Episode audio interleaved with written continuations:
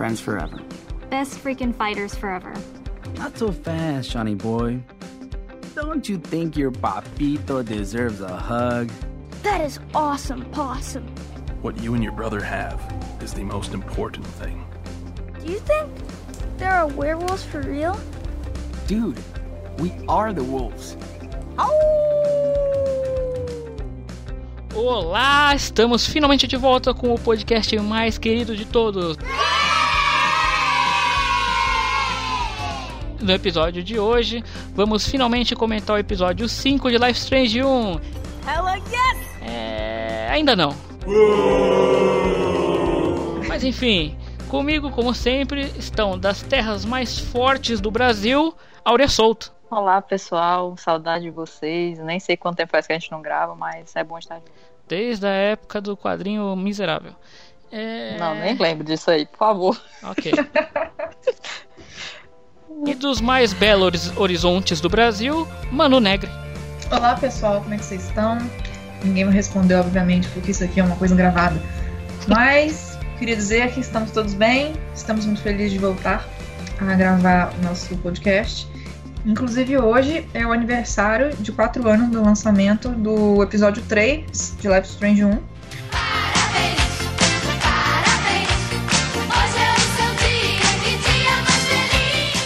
Hoje também é o último dia de Game of Thrones.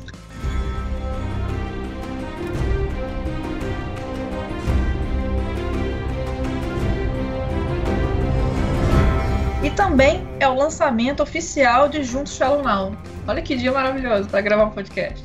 Você podia ter omitido essa última informação, né? Essa última informação é pra fechar com chave de merda. Não, você vai ter que deixar. Of course. Inclusive, né? Vamos Hum. aproveitar aqui o contexto Hum, e dizer que nós vamos continuar a falar das aventuras de Sean e Daniel, que se juntos causam, imagina juntos e Shallow Now. Jesus. É, mas é, então, a Manu tá certa. A gente vai comentar hoje o episódio 3 do Life Strange 2. E aí, será que continua uma porcaria? E agora é só ladeira abaixo? Ou é o melhor episódio de todos, episódio definitivo e agora é ladeira acima? A gente vai comentar depois da vinhetinha. Roda a vinheta, editor. Once upon a time, in a wild, wild world, there were two wolf brothers living in their home lair with their papa wolf. They all lived happily together, but one day, hunters took their dad away. Forever. So now the brothers were alone. And they had to find a new home. That's when the big brother discovered that the little one was not an ordinary wolf, but a super wolf. And then they worked together to learn how to use his power and to follow the rules for them. They discovered a secret hideout where they could train day and night. They were happy. But the little wolf got very sick, so they had to move on. On the way, a deadly predator attacked them. But the little one destroyed it using his power. They decided to journey to the home of their nearby ancestors to seek help. Finally, the tired and hungry brothers made it to the home of their ancestors. The old wolves invited them to stay. They even took care of them. They were happy to have a safe, warm place to rest. The little wolf even made friends with a raccoon, and together they went on awesome adventures. Unfortunately, hunters were hot on their trail and found them. But the tiny raccoon helped the brothers escape and got badly hurt. The brothers had nowhere to stay again, so they decided to keep going south to the distant homeland of their Papa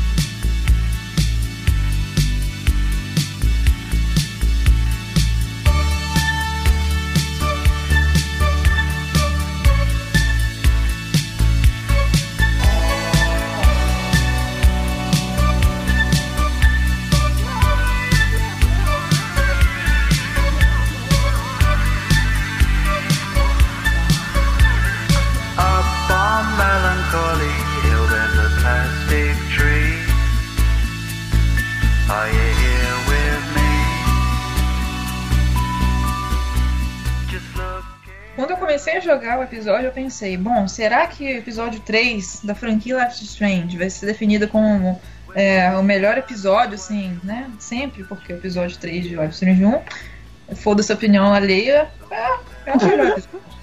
foda-se, é o melhor episódio. E é a minha opinião que importa.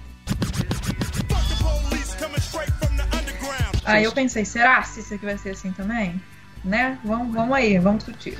Então, antes da gente começar, eu acho legal a gente comentar um ponto positivo que é importante antes da gente começar a destrinchar a história, que é sobre o aspecto técnico do jogo. Eu acho que do episódio anterior, que era um festival de bug, de erro, um monte de coisa, esse daqui a gente teve um avanço que acho que condiz com o tempo que eles gastaram para produzir o episódio, né? Ok, que diferente do outro que a gente tinha vários cenários, esse a gente só tem um ou dois cenários que ficam se repetindo. Então acho que foi mais fácil para eles trabalharem isso e testarem outros tipos de possíveis efeitos, erros, etc. E até a modelagem dos personagens parece que está mais bonita nesse episódio, vocês não concordam? Olha, modelagem dos, dos personagens eu acho. Assim, eu, eu particularmente não notei. Não notei assim uma diferença, não. Eu acho que no geral isso é óbvio que os personagens do Life Strange 2 são melhor trabalhados. Mas o que eu notei, como sempre, é a direção de arte maravilhosa. Gente, a Sim. luz do sol dava muito bonita nesse episódio. Uhum. Deu pra perceber que eles tiveram um cuidado especial, especialmente naquela parte de da, do acampamento, tudo que você vê, a, a luz batendo nas árvores, nas Nossa, folhas, sim. a sombra. A sombra demais. que sempre é um, é importante também. E eu acho que do que eles tinham da engine para poder usar, eles conseguiram usufruir o melhor que eles podiam. E mesmo assim o jogo não ficou travando, dando lag que nem o jogo anterior. É, nossa, o jogo anterior, minha nossa senhora. Vocês que jogaram no PS4, vocês tiveram essa mesma sensação? Sim, mas, mas eu vi alguns bugs. Mas não Opa. foram muitos. Cite um exemplo. Tipo, teve um que o Chan ficou enganchado na hora que ele foi lá lavar a louça e a pessoa prendendo ele. Eita, ele quase não sai. Mas não foi nada assim do outro mundo, não. Porque comparando com outro episódio que as pessoas, incluindo eu, perderam save, esse é aí tá de boa. E aí, como foi para você esse negócio para salvar o save? Se voltou, se não voltou? Conta aí. Não voltou nada, né? eu tive que jogar de novo. Caraca. E joguei com ódio no coração, porque eu não tava afim de jogar. Mas tudo bem. Passou. É, eu não tive esse bug do save, não. Eu descobri isso durante o jogo mesmo, né? Quando o, o Daniel fala do, do Chris, ele fala, ah, o Chris, ele, ele acha que eu sou um mentiroso. Eu falo, ah, que bom, então quer dizer que deu tudo certo pra mim. Mas vocês tinham comentado que deu um bug sinistro aí no, com o menino que perdeu o save. E quando ele foi rejogar, o, o episódio 2 parece que não manteve as mesmas escolhas, não é? Sim, foi o Gustavo do grupo Life is Strange. Ou oh, Life is Beautiful. Sigam lá o grupo, gente. Abraço. Pelo amor de Deus, ele... não pode errar esse nome, não. é, ele, ele falou comigo, né, e contou a história dele, que por mais que ele repetisse as mesmas escolhas que ele fez, não estava dando para ter aquele final em que o, o, o, Daniel ganha a capa do, do Chris. Aí, mas parece que ele fez uma gambiarra lá e no fim conseguiu, mas no início não estava conseguindo. Ainda bem que isso não rolou comigo, senão eu ia ficar puta da vida mesmo. então. É, eu achei bem bizarro. A gente retira então um ponto do parabéns que eu dei lá no começo. Né? Em vez de 10, dá 9. Mas então, antes da gente continuar dando spoiler do, da história, antes só nesse, nessa parte de comentários, vamos contar realmente como começa, que começa de um jeito muito estranho, não é mesmo? Uhum. Nossa, é agora. Começar um xinga agora. Bem estranho, desnecessário, porque não tinha necessidade daquele flashback. Olha, eu achei, já comecei jogando, tipo, o what the fuck, o que está acontecendo, que foi meio que um anticlímax, sabe? Você termina o outro episódio, nossa, estão fugindo, vão pegar o trem, aí de repente você começa o terceiro episódio voltando no tempo, né? Voltando no tempo a gente deixa para outro jogo aí. Duh, yes. Mas achei meio paia porque sabe quando você joga meio que com pressa? Tipo, ah, eu não quero ver isso, vamos pular pro próximo, sabe? Uhum. E... I can't sit here and listen to this bullshit. É. que pai. E aí, eu pensei, deve ter algo de muito relevante aqui nesse flashback, né? Pra poder justificar isso aí. Mas a gente descobre que não é bem assim. É é estranho, porque você percebe que o ambiente todo, a casa tá mais vazia, você não interage com quase nada, você realmente só tem aquele lance do, do relógio e não, não é uma coisa que muda o episódio, não é super importante. Eu achei que seria falar, nossa, isso vai ser tipo é um momento que o Daniel vai explodir e o relógio vai ser o negócio de consciência dele para ele voltar. É. Eu achei que ia ser muito importante, mas não. Parece, depois que eu vi que o jogo, ele, esse episódio era mais curto, né? Ele dá a sensação que esses 30, 40 minutos que você gasta no flashback foi feito para o episódio ficar um pouquinho maior. Parece que é isso. É que no final o flashback só serviu pra gente ver uma coisa que daí pra ver tranquilamente só jogando, que é que o Daniel tá se afastando do chão uhum. e tá ficando revoltadinho. Uhum. E, e, largou o relógio, que era uma coisa que era valiosa para ele, e ficou o chante dele. Mas isso é uma coisa meio besta, não precisava.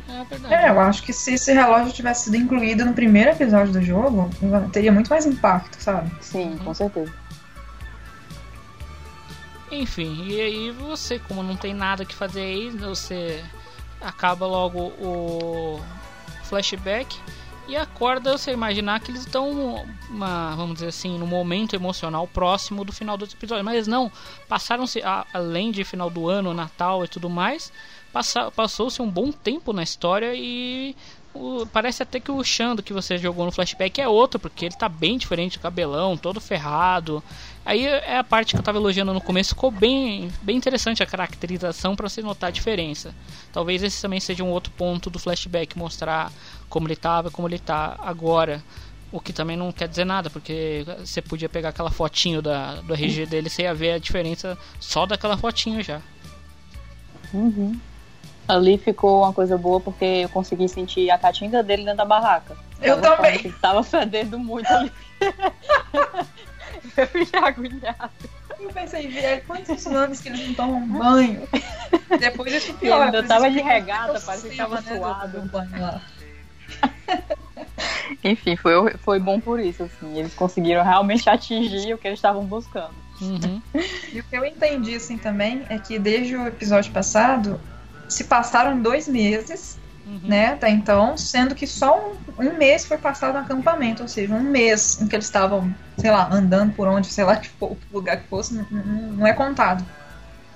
É, então, é o que a gente estava comentando outro dia. Teria sido mais interessante, talvez, tirar essa parte do flashback e mostrar eles realmente chegando no acampamento, alguma coisa assim. Teria sido mais interessante é. do que simplesmente jogar ali no meio e se vira aí com esse pseudo diário que ele tem para as anotações para você tentar saber o que, que se passou.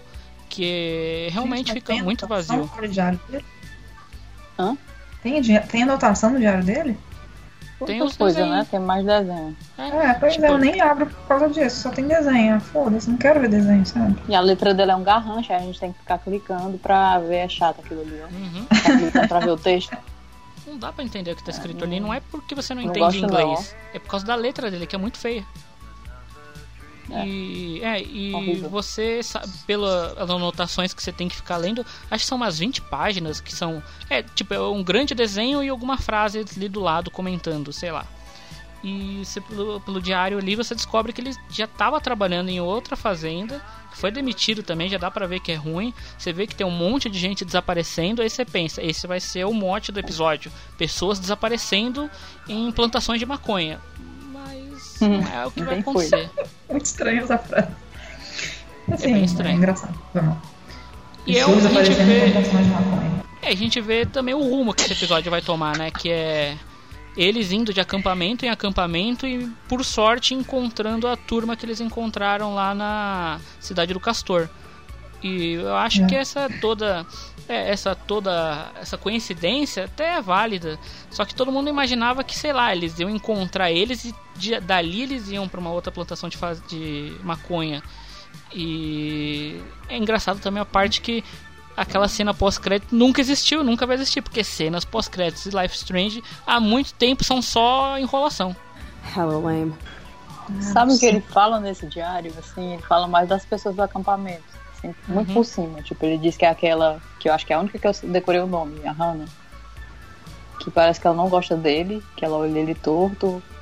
E vai falando de um por um, mas é só a coisa mais genérica possível. E os desenhos, ó. Parte. É, o bom é que ele fala que, ela, que, ela, que ele acha que ela não gosta dele no episódio, porque eu realmente não li as anotações dele, me perdoe. pra mim só tem desenho, uns rabiscos que eu fico com preguiça. E realmente acho que não influenciou muito não na, na percepção da história, assim, do que tá acontecendo Não. com eles. Não, é. Bom, não é. Dá, é, dá pra você jogar tranquilamente sem ter lido as informações ali, ok. Diferentemente do, do caderno da Max, que ela escrevia tudo que tava pensando, nesse daí ele falta tanta coisa. Esse é o problema. A falta de desenvolvimento do personagem não ajuda o fato dele não ter um, um diário. Ele Exato. precisava ter um diário pra gente saber o que ele pensa. Porque ele não. Quando ele tá andando, ele não pensa nada muito relevante, é só aquilo do momento. Tipo, murmúrio, lamento, aquela voz de choro Choro forçado. choro forçado Ai, que não fala fala disso. nada. E aí você quer. Ah, eu quero saber o que ele pensa sobre determinado personagem além do que ele já tá falando. Não tem. Tipo, ok, tem uma página inteira dele sendo gado da Cassidy e tem uma página inteira dele pagando pau pro. pro fim. E só, você não sabe. É isso que está a questão. Se fosse pra ter alguma coisa, algum relacionamento com um dos dois, porque ele não tem um relacionamento amoroso, ele tem uma atração por um e acha o cara da hora. Se fosse pra ter alguma atração também pelo fim, seria legal que tivesse no caderno. Falar, ah, porra, o cara é mó gente fina, mas também é boa pinta, sei lá, qualquer coisa assim, isso seria tá bom. Mas não, É, ele não. Ele só fala que ele é legal, que ele paga um pau pro cara e é isso aí, não é muito além. Teria que ter um é, desenvolvimento. foi- Que chama... Tipo, o Finn chama ele de Sweetheart. Sim, toda hora. Não, esse é o, é o coisa do episódio. Você começa o episódio, tá todo mundo babando pro cara. Até a Hannah, que eu dei a ele, tá babando pro cara. Todo mundo tem algum elogio a fazer pra ele. O mojo dele tá, tá. Não alto. sei o que eles enxergam no chão. Não sei também. E eles e, e é quando você nota que a coisa é forçada no roteiro, que não se vende por si só, os personagens têm que ficar falando o tempo todo que é aquilo, Uhum. né? Eles ficam, É. ah, você é o máximo. vo- Ah, onde que aquele menino é o máximo? O menino mais sensual do mundo. Não tem nem Pois é. personalidade aquela porra.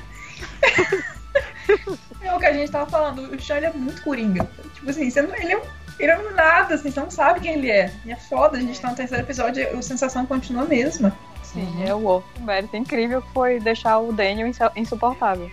Nossa, gente, melhor Esse- personagem desse jogo. O que vocês estão fazendo com esse menino? Esse era o ponto que eu queria começar agora.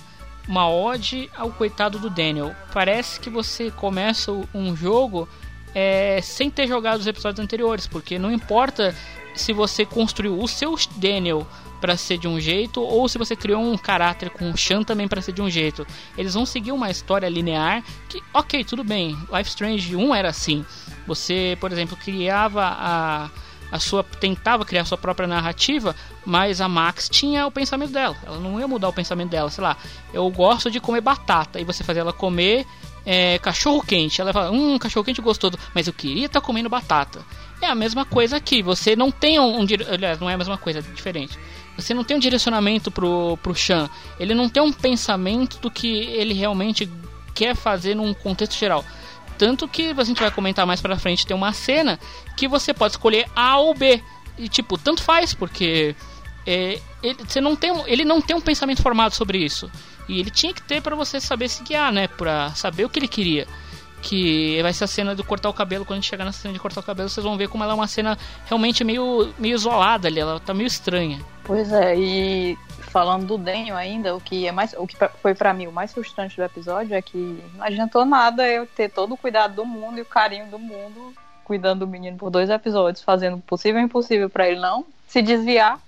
E ele chega no episódio 3 do nada fica rebelde, chato pra caralho, muito chato, irritante, dá vontade de jogar ele dentro daquele, daquele rio ali, deixar ele lá se afogando. menino chato. Ah, não levantou o nada. tranco do rio? Então fica aí com ele, enfia debaixo É. dele e morre. Mentira, não, não assim. Essa pessoa Não, estava Manu é amando que ainda o tá Daniel. aguentando.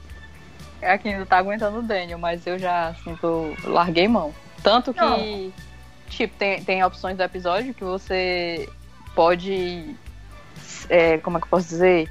Se descuidar dele, deixa ele fazer as coisas por si só. Eu nem tava mais preocupado. Tipo, antes eu tinha preocupação porque eu sabia que ia dar alguma merda. Mas agora que eu sei que tanto faz o que eu escolher, ele vai ser. vai fazer aquilo de qualquer jeito, eu já nem liguei mais. É, é estranho, porque você antigamente tinha uma. É, nos outros episódios você tinha como controlar o impulso de ações negativas, tipo roubar, não roubar, mentir, não mentir. Aqui não, aquele rouba, aquele mente e tudo parte dele. Não importa que você tenha tido o sido o melhor irmão do mundo. Até tem uma fala engraçada durante o jogo que ele fala: Eu tô, tenho sido um irmão ruim para você? Fala: Não, porra, eu tô sendo o melhor irmão possível. Eu confesso, esse jogo eu ativei o modo gado total pro Daniel e pra Cast, que é o que é mais ou menos o que, o, o que a personalidade do Shan tenta ser, né? Você meio que percebe isso, que ele é assim com a Jen lá no começo. Você percebe que ele quer tentar agradar as pessoas, mas nesse episódio ele parece que abre um leque maior de opções que não condizem muito tanto pro Shan quanto pro Daniel, especialmente pro Daniel. E caiu. É... o que eu achei estranho do Daniel tá rebeldezinho, além disso tudo que a gente já falou, que é uma coisa que acontece com ele, independente de como o jogador é, educou ele, entre aspas, nos outros episódios, né? Porque a promessa do jogo é essa. O Daniel é moldado de acordo com o que o Sean fala, ou fazem, ou como interage com ele. E a sensação é que isso foi por água abaixo, e você fica com aquela coisa assim, tá, ele tá revoltado, mas o que que aconteceu? Porque a gente não jogou, né? Se passaram dois meses ali, não é explicado por que, que ele tá revoltado. E as justificativas que o Daniel usa para estar tá desse jeito, assim, sinceramente, eu não comprei. Porque ele fala, ah, você tá sempre com o, o pessoal do acampamento.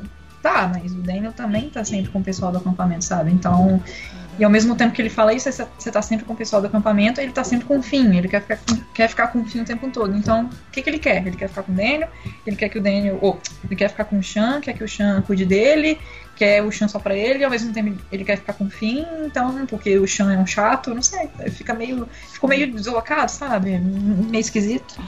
Não dá e pra... ainda forçaram um negocinho de uma rivalidade dele com a Cassidy, que pra mim não, não convenceu em nenhum momento. É que, é que o Daniel chipa Cassidy e Sean. E, aliás, ele chipa é, Layla e Sean e não Cassidy e Sean. É, sendo que ele é apaixonado pela Layla, né? O, o Daniel. Que ele que ia pedir ela em casamento, entre aspas. Ele é todo apaixonado é. por ela. E ele, hum, não dá, gente, não compro não. Hum, Sinceramente, foi muito forçado aquilo ali. Só Mas... pra, pela conveniência do roteiro, que ele vai ficar é, incontrolável e vai fazer um monte de merda. Pronto. Não tinha Mas como ser eu... bonzinho até o fim. É. Mas eu vou concordar com o Daniel num aspecto. Realmente é muito mais interessante a companhia do fim do que a companhia do irmão, né? Pelo amor de Deus. Ah, com certeza, né? o irmão dele é uma, uma, uma batata. E uma coisa que, que vocês estavam falando que o Finn chama o, o Sean de Sweetheart o tempo inteiro. Na legenda em português fica queridão. E normal, realmente tem muito cara que chamou do meu queridão, ou meu querido, ou meu consagrado. Mas eu não sei se Sweetheart em inglês, assim, quer dizer muito uma conotação mais romântica, digamos assim. Não sei. Mas, que pra mim pareceu assim, super natural ele falar não, queridão. Mas quer, pelo contexto, é porque tu não teve a cena do, da fogueira. Se você visse a cena da fogueira, você ia ver que tem. Ah. ah. Aí, por isso também, que né? não tem tipo... nem pra onde correr. Fica bem claro que ele tava mesmo afim. Ele faz. Ai, eu tava vendo as cenas hoje, as, as opcionais que eu não fiz, né? Pra ver todos os diálogos. Justamente uhum. essa cena da, da fogueira. E ele faz tipo a, a Rachel com aquele negócio do gato. Uhum. Faz... A Cassidy, a Cassidy, ela faz um miau e o miau delas, é, eu, ele... eu, quero pegar o áudio das duas dubladoras para ver, porque é muito igual. Right, I'm a Leo. Meow. I love your voice. Meow. É muito parecido. Tanto que tem gente que falou que a Cassidy, em momentos, ela tem a, a, a malandragem da, da Rachel e com a safadeza, no sentido não de safadeza, mas de, de malandragem. É, tô, que explicação horrorosa. É, mas ela tem a, a, esperteza da Chloe. Parece uma mistura das duas ali. Ao mesmo tempo que ela toca violão como a Max. Né? Os caras... Olha, precisamos criar uma personagem do Life Strange 2 que remeta coisas do Life Strange 1. Juntaram as três, as três características da Max, da Chloe e da, da Rachel num boneco só. Aí um isso foi outra coisa que meio que me incomodou, que eles fizeram uma personagem perfeita. Uhum. Só porque todo mundo ia. Só porque eles sabiam que todo mundo ia gostar dela. Assim, Sim, tipo, tanto que pegaram coisa da Chloe, que é a personagem. Ela e a Max, as mais queridas do, do da franquia, né? Aí pegaram características de cada uma pra fazer uma personagem que, que toca violão, que é desenrolada, bonita, é toda cool. Descolada. E, e se importa com os outros. E é humilde. é- ela é tudo, ela não tem um Sim. defeito, aquela menina, assim. Eu acho que o único defeito dela é ser suja. Não, E ser hétero. Exatamente, eu ia falar. Não, aí não sei tem é gostar do hétero, Chan. Esse é o defeito dela, gostar do Chan. É, mas aí todo mundo gosta, então todo mundo tem defeito, né, do, do jogo. Porque ele é, assim, o irresistível. Quem vê, pensa. Mas enfim, isso me incomodou. Uma personagem que não tem defeitos. Por mais que eu, eu adorei, lógico que eu adorei a Cassidy, mas eu achei paia que, que ela é uma personagem assim. Porque, tipo, a Chloe tinha um milhão de defeitos. A Max também, a Rachel também. E isso era o que era legal, que, tipo... Sei lá, fica mais realista, mas enfim. Mas não é a maior crítica do, do episódio. Tem outras concordo. piores. O... Só uma pergunta. Fale. Fora do contexto da cena da fogueira, faz conta que não existe a cena da fogueira. Sim. Vocês achariam que aquele Sweetheart tinha alguma coisa estranha? Sim. Sim, também é porque tem uns, uns certos diálogos que ele fica meio. Ah, o fim é muito isso, e o, o fim também. Eles conversam lá na hora que ele tá desenhando. Quando tu fez o desenho, tu fez da Cassidy, né? É. Pronto, que tem a opção do desenho com fim, que ele fala umas coisas. E também quando você vai conversar com ele depois que ele tá talhando uma madeira lá, ele fala umas coisinhas assim que deixa no ar. Foi naquela hora que eu fiquei com isso na cabeça, na hora desse, desse desenho aí. Mas eu nunca imaginei na vida que fosse ter a opção, porque realmente não dá a entender em nenhum momento que o, o corresponde. Eu já Eu achei que aquela hora do desenho era só assim, ah, vou desenhar um fim aqui, mas nada a ver, sabe? Eu já imaginei Mas que ia ter essa momento- opção por causa da. Nem é do, jo do da história do jogo, mas deles quererem, os produtores quererem colocar algo assim no jogo. Eles já estavam meio que ensaiando isso é, em, em entrevistas. Eu falei, isso eventualmente vai acontecer, espero que seja natural, não foi natural. E acabou. Quando teve essa, esse. No começo do episódio mesmo, quando ele começa a ter esse Sweetheart, Lady, essas outras é, chavecos pra cima dele. E é, todo mundo chavecando. Falei, ih, eles vão me dar uma opção. E aí foi realmente essa parte de você desenhar um ou outro que foi, ah, é que você escolhe a rota que você vai fazer do jogo. Fanservice. Uhum. É, fanservice, porque os fãs estavam reclamando muito do negócio da representatividade, que o jogo era com duas, com duas meninas que tinham interesse uma pela outra, aí eles, tá bom, vocês querem, então tá aí o, o Warren LGBT, era o que vocês queriam, pronto. Hum, pior que é verdade. Porque- Nunca, em nenhum momento deu a entender que ele é tudo bem, que ele é adolescente, tem 16 anos e pode uma hora descobrir que ele gosta de, de caras, mas em nenhum momento ele dá a entender isso no jogo, então, É, não então. ficou bom. Eu não tenho nada contra ter. Aliás, eu até gosto que, na realidade, tem esse momento do chance descobrindo como qualquer pessoa na vida. Não é assim, tipo, é uma chave que vira de uma hora pra outra. Você começa a imaginar o que tá acontecendo ali ao seu redor. E no, no jogo não tem isso. No jogo é, é automático. Você não Exatamente. tem. É. Não tem um desenvolvimento de personagem. É, a gente vai voltar para nosso nossa querida comparação do, com o Game of Thrones. É, não é uma chave automática. Daenerys tá louca, pronto, tá louca. Não, não, não teve essa produção anterior, não foi é, devagar. Tal qual eu acho que o, o Game of Thrones, Life Strange estão tendo poucos episódios, não no sentido de porque é o mesmo número, mas pouco tempo de história para poder desenvolver essas coisas. Ele desenvolve outras e acaba deixando isso em aberto. Foi o, sei lá, no caso, você poderia ter tirado é, ou inserido, no caso, contextos que dessem a entender isso do mesmo jeito no, que no Game of Thrones você poderia ter dado mais contexto para mostrar que talvez a Daenerys tenha alguma coisa que mude a, perso a personalidade dela e ative um gatilho de loucura. É a mesma coisa pro Daniel, talvez pro Daniel, pro Shan. É, algum outro contato com algum outro garoto, ou ele mesmo nesse episódio pensando de maneira romântica a respeito. Não romântica, mas sexual, atrativo sexual a respeito do fim. Fala, hum, talvez tal coisa. Não plau. Que é uma coisa também que me incomoda lá na frente, na cena do beijo. Que você fica com essa sensação que, ué, ele realmente quis beijar ele ou ele estava tentando seduzir o Chan pro plano maligno dele? O que é pior ainda. Você transforma a ideia da representatividade em algo negativo, de que não era algo que ele queria, era algo ruim que ele estava fazendo com o Chan. Não, não ficou bom isso daí, não ficou bem feito. Eu queria, eu realmente queria um, um Chan bissexual, mas que ele fosse feito desde lá de trás a pensar nisso. Uhum. Eu vou deixar pra comentar essa parte aí do beijo, do, do- da rota do romance Cassie versus Finn depois, porque eu quero falar muito mal dessa parte. É isso aí. Então, Vou deixar mais pra para, para, para, para, para, para, para, para. Segura aí, galera, a audiência do episódio. É, segura a audiência do episódio que a gente já vai comentar.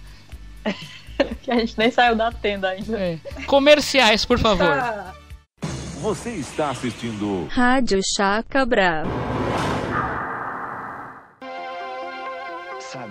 como fazer uma boa higiene bucal?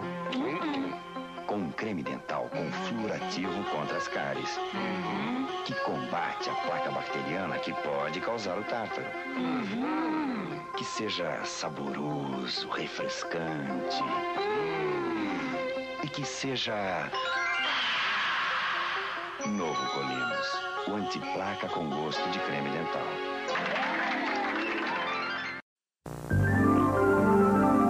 Neste Natal, conheça antes os preços do Mapping. Liquidificador Arlo 3 velocidades. Preço Mapping 2.990 cruzeiros. Aspirador de pó Arlo portátil por 7.990. Vassoura mágica Master por 1.900. Panela de pressão Clock de 4 litros e meio por apenas 1.690 cruzeiros. Natal, presentes Mapping. Voltamos a apresentar Rádio Chaca Brava. Voltando aos comerciais. E aí você sai, você sai da tenda, né? Você viu as coisas que você conseguiu acumular durante o, jogo, o gameplay. E sai da tenda e toma baita de um susto que faz sentido agora o jogo ser mais 18. Uh lá lá. Bom, É outra crítica, eu né, que eu ia um fazer. eu até- sustinho. É, eu tomei um sustinho porque a gente não tá esperando né, ver peitos em Life is Strange, mas legal. It's been a hell insane fucking day. E eu sei que algumas pessoas é, acharam que o, o Sean ficou meio assustado, mas pra mim eu acho que ele viu aquilo como natural. E eu percebi que era uma, uma prática comum entre as mulheres daquele acampamento. Então a galera fica lá pelada e de pé de fora, que eu acho que também foi uma preparação, digamos assim, pra cena do lago que vai ter mais pra frente. Que você não acha a princípio. Mentira, na verdade a gente acha assim que a Cast quer alguma coisa com ele. Mas que assim, acho que a galera tá acostumada a nadar nua lá na- na- no lago. Aí eu achei aquilo legal porque assim, né? Peitos, paz e amor, hippies, faça amor, não faça guerra, vamos refrescar as tetas. É isso. Não poderia ter dito melhor. Ótimo discurso, viu? Encerro minha participação aqui. Obrigado. Foi mal. Encerra o episódio logo, depois a gente continua. Não, o que eu achei é, ruim dessa cena, que a Manu tá falando que achou que o, o Sean viu aquilo de forma natural, mas pra mim ele teve uma surpresa muito grande com uma pessoa que tá convivendo com aquelas outras pessoas há dois meses. Acho que não era a primeira vez que aquela mulher tava andando daquele jeito. Com certeza não, pelo jeito que ela olhou pra cara dele e disse: Tá olhando o quê? Eu acho muito estranho. É tipo as coisas do- da HQ, que um ano depois eles estão tendo conversa que deveria ser um, um mês depois. Uhum. Eu não, não me convenceu também, mas, Eu mas é um lado. detalhe de besta. Eu entendo não é nada lado. que vá.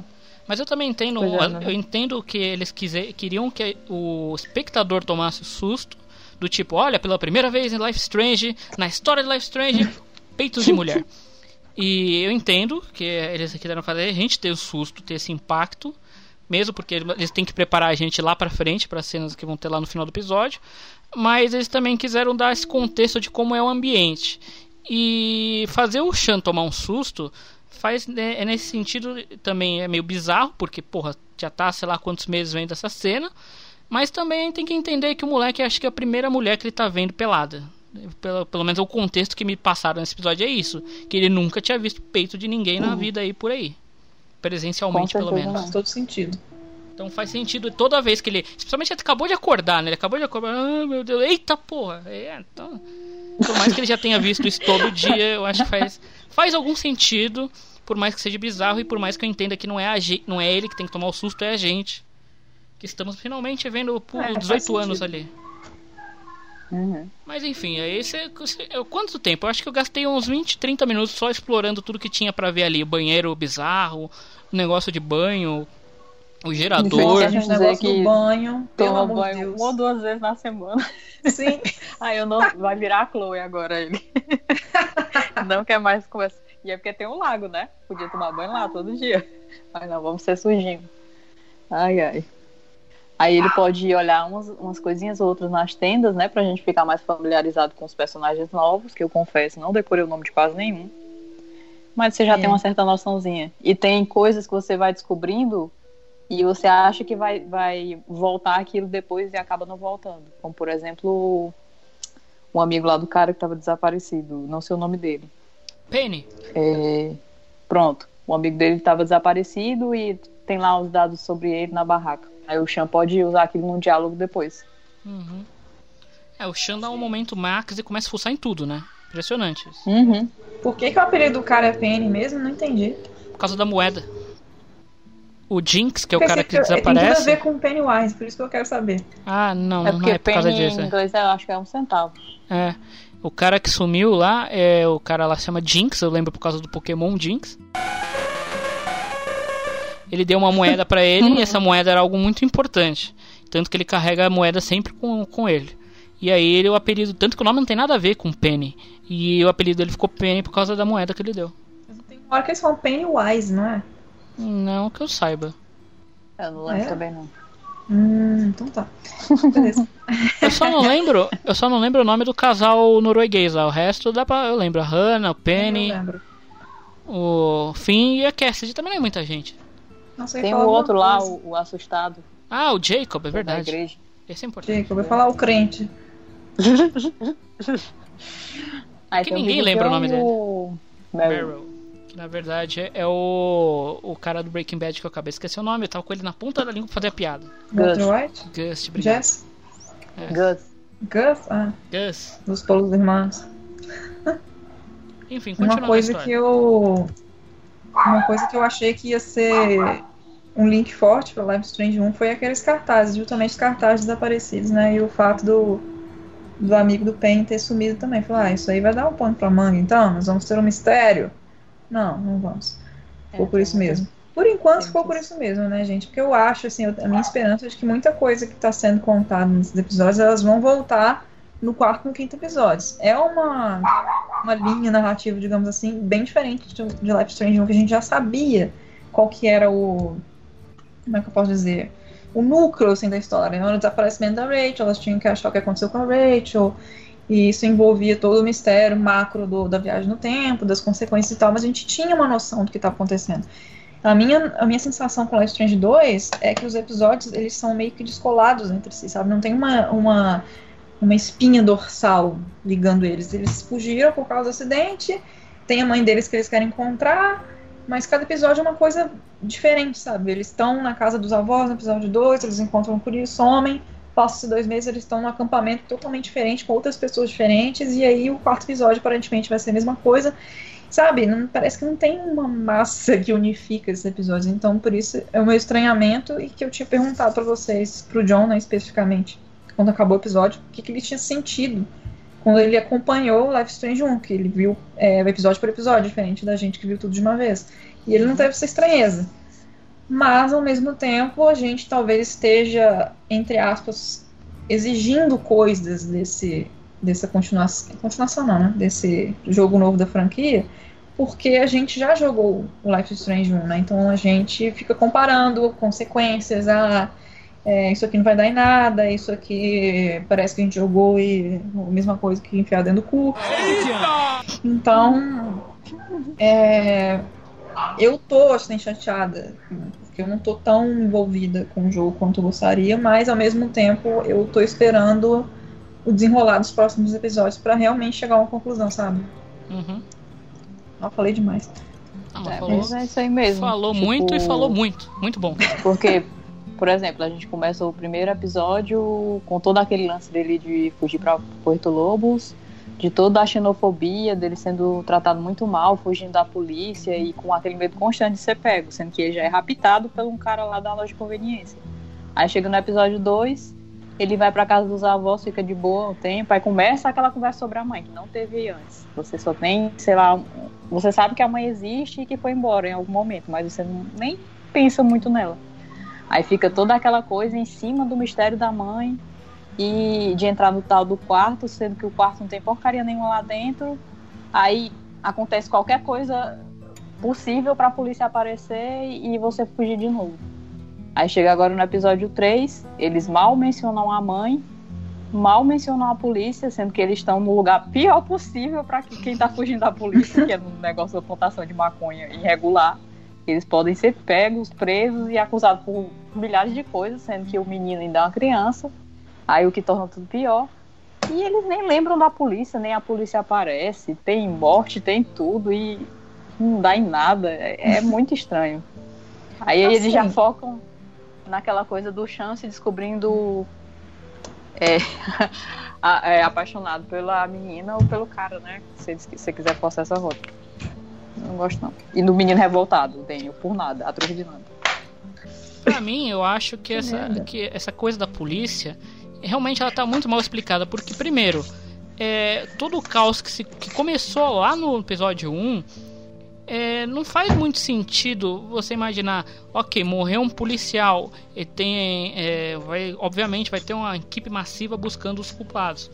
Mas por que culpar os meninos? Primeiro, é, se o policial tivesse sido baleado de volta, aí você fala, realmente, talvez sejam eles.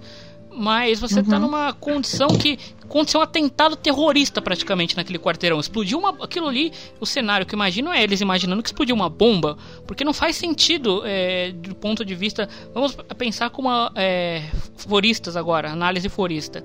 Chega a polícia ali e vê aquela situação toda. O que aconteceu aqui? Explodiu uma bomba? Não tem alguma outra coisa, não foi, não tem marca de tiro, tipo de volta, de retorno do policial. Não tem nada ali que você imagine que um, um, duas crianças possam ter cometido o crime contra o policial. Ok, elas são uhum. é, testemunhas do que aconteceu. Que os caras pegaram, o pai deles tinha bomba ali, tinha. Imagino que eles também possam ter visto no policial morto feito algum tipo de análise de tipo de resíduo, sabe, residual para ver a causa morte. Qual é a causa morte? Não tem muito sentido de se linkar a morte do policial para com a morte das crianças. Ok, eu entendo que tem essa coisa corporativista de vamos caçar esses caras que mataram supostamente o policial porque é um policial. Então, e aí que entra a minha reclamação. O FBI já tinha que estar em cima desses caras há muito tempo. Eles tinham que fazer uma caçada contra esse esse povo todo aí, esse povo todo, essas duas crianças. Eles teriam que estar em cima disso. É estranho demais essa como a polícia está se comportando, mas é o padrão Life Strange de polícia incompetente, né? Então. E também eles podiam é, desconfiar deles, porque quando ele foge lá da loja de conveniência também acontece a mesma coisa. Exatamente. Né? Destrói, Destrói é. o hotel, destrói um monte de cantos. Aí esse podia ser o, o mote para ele seguir os meninos e achar que eles estão envolvidos. Mas já faz uns seis meses que eles estão pelo mundo e de boa, dois, dois meninos fugindo contra a polícia inteira dos Estados Unidos. e ninguém faz nada. É a polícia mais incompetente do mundo. E que eu falei, não, não é uma morte. Não, também isso. não é uma morte comum, é uma morte chamativa. É. Agora a gente vai ter pois o é. terceiro é. grande evento, ok, que tá meio escondido esse, mas é o terceiro grande evento similar acontecendo. Se uma polícia razoavelmente competente chega lá e vê, peraí, existe um padrão acontecendo aqui. Foram aqueles caras que estão com um arsenal de bomba pelos Estados Unidos. E mesmo assim, vai ser uma polícia competente, vai ver que aquilo não é uma bomba, não tem, é, sei lá, pólvora, não tem nada que correlacione com uma bomba. O que raio está acontecendo aqui? Vai aparecer, sei lá, a Shield dos Estados Unidos para falar: ah, não, esse é um caso sobrenatural, vamos investigar. Não sei, então, é bem bizarro isso.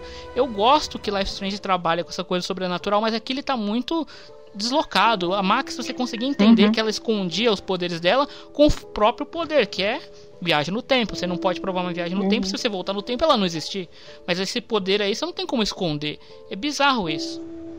Sim, ainda mais você estando lidando com a criança, né? Que é. como o Daniel ficou doido e agora quer fazer tudo por conta própria. Fica ameaçando você com um tronco gigante de madeira.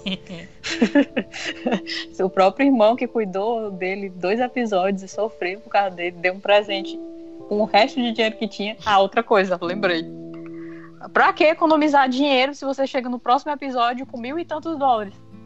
Uhum. Pra que criar toda essa coisa de ah, eles têm pouco dinheiro para gastar se não, não muda nada aquilo ali? Eu... Terrorismo. Que saco também, viu? Devia ter comprado o cachorro quente lá no primeiro episódio. Falei que vocês tinham que ter feito isso. Não, agora eu fiquei foi mais satisfeito dele ter comido a maçã podre porque ele é um menino detestável. Devia ter sofrido Eu mais. quero Se que, tivesse sofrido que o Daniel mais. seja transformado nesse demônio.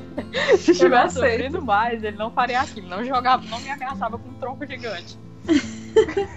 Ah, eu não achei que ele ameaçou o Shan com o tronco, ele só mostrou. Olha aqui o, o nível do meu poder, meu filho. Você não. Sim. Você tá achando que eu sou criancinha?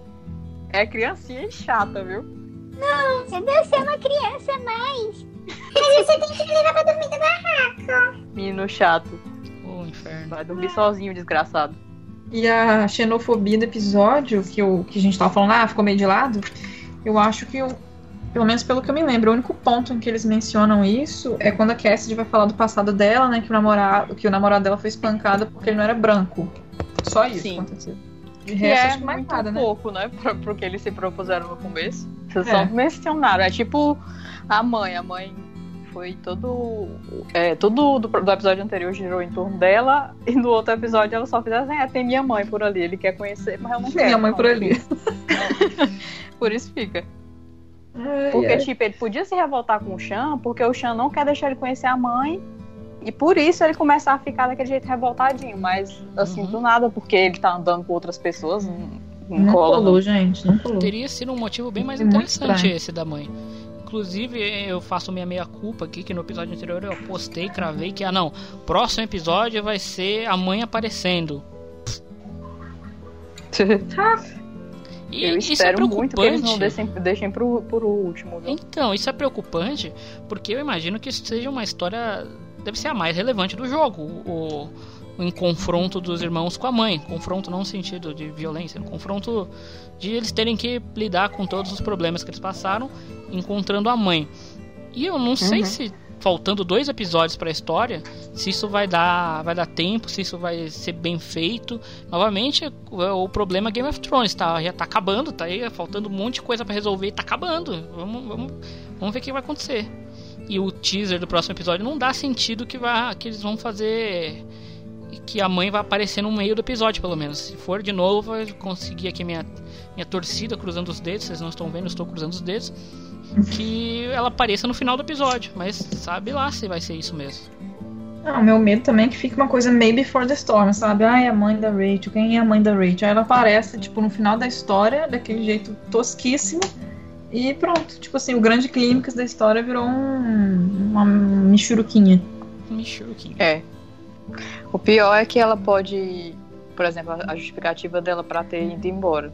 Se não for uma coisa muito boa, muito assim bem pensada que faça você, caramba, vai, vai ser muito é, quebra de expectativa. Não- E eles estão apostando forte nisso, né? Pelo visto pra fazer esse mistério todo com ela, pra ela aparecer no quarto ou no quinto episódio.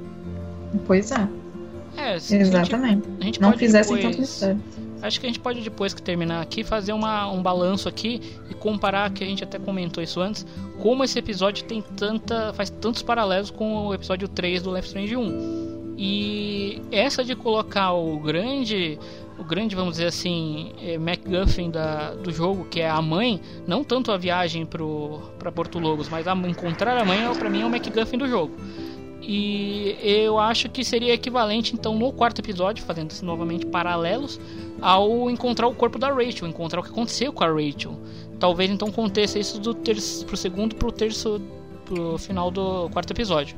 Não sei se vai ser essa é essa ordem que eles vão colocar, mas seria vamos dizer assim, a lógica já que eles estão fazendo tantos paralelos entre episódios. Deus te ouça. Amém. Inclusive eu vi num, num grupo o pessoal comentando que talvez um- o poder da mãe, porque todo mundo acha que ela tem um poder que faz ela fez ela se afastar, ou seja igual do Daniel, ou seja, ela perde o controle e as coisas dão ruim. Mas aí a gente já teria visto isso em algum momento, sei lá. Ah, aconteceu tal acidente, a gente já começaria a linkar os fatos. Eles não iam jogar assim do nada. Ou ela teria um poder tipo da vampira, que ela não pode encostar em ninguém. Mas, porra, então ela só desenvolveu esse poder depois de velha? Ou ela escondeu isso a vida inteira e como ela teve dois filhos, não casa. Não faz muito sentido. O que eu ia dizer é que vai que o Daniel, o Daniel, vai que o Sean, na verdade, ele tem um poder também, não sabe. E, sei lá, ele- outro tipo de poder diferente do Daniel, e a mãe dele tem o mesmo tipo de poder. Não sei, é a segunda vez que cutucam ele sobre ele não ter um poder genético igual o Daniel tem. Mas eu acho que ia ficar muito avacalhado, viu? Ia. Todo mundo Novamente. com poder vai virar mutantes da Record. X-Men mesmo. Novamente, se eles Não, me não é nem mostrassem X-Men, não, isso. Mutantes mesmo da Record. Se eles me mostrassem isso de uma maneira convincente, não teria problema. O problema é se, eles, real- se realmente isso acontecer e for de uma maneira abrupta. Aí fica, né? Você vai ficar, ah, porra, de novo isso? Vocês me apresentam uma coisa que do nada acontece e você tem que aceitar. É assim e acabou. Eu já não estava satisfeita nem do Daniel ter poder, nem de nenhum personagem ter poder, na verdade, quando começou a sair informações do jogo. Acho que eu falei isso em algum podcast, que eu achei que ia ficar meio X-Men, mas tudo bem. É, eu acho que. Assim, eu acho que a maioria das pessoas acham isso, que ela vai surgir no momento pra salvar os dois. No momento de, de crise, que ela vai ser a única que vai conseguir salvar os dois. Aí sim vai ser introduzida na história, vai ter esse conflito dela com o Chan. Com o Daniel nem tanto, porque o Daniel tá muito afim de conhecer ela. E em algum momento ele vai ter que escolher entre os dois, assim, tipo, salvar. Eu anotei aqui no meu resuminho, da cola de apresentador aqui, é que o final, no caso o teaserzinho final, ele tanto ele não quer dizer nada, porque a gente já falou isso, eles não, os teasers não são, eles só são uma ideia baseada no que eles querem fazer. Raramente é exatamente a mesma cena. Tirando acho que o último, último teaser do Life Strange 4 pro 5, é, do episódio 4 pro 5, que mostra ah, exatamente a cena do, do Mark Jefferson com a seringa, o- a, todas as outras são cenas que não existem, mas que lembram o próximo episódio. Esse daqui ele mostra realmente o- um policial aleatório falando: Ah, você tá sozinho, tá sozinho. Então eu acho que a ideia vai ser isso: o Chan sozinho. E aí pode ser tanto do final que o Daniel desapareça, quanto disso de realmente de separarem os irmãos por causa que um fica com a mãe e outro fica sozinho. Não sei. Acho que a ideia dele é estar sozinho. É. Eu imagino. É porque eu não tenho que falar dizer. isso? Não, é que eu ia dizer que imagino que o Daniel fugiu. Porque se Sim. rebelou total e foi atrás da mãe. Ah, não quer ir não? Então eu vou. Aí o menino agora vai ter que ir atrás dele, com o olho, sem o olho. Não Esse sabe o é que você fez, seu filho da putinha. Eu deixava ele ir. Vai.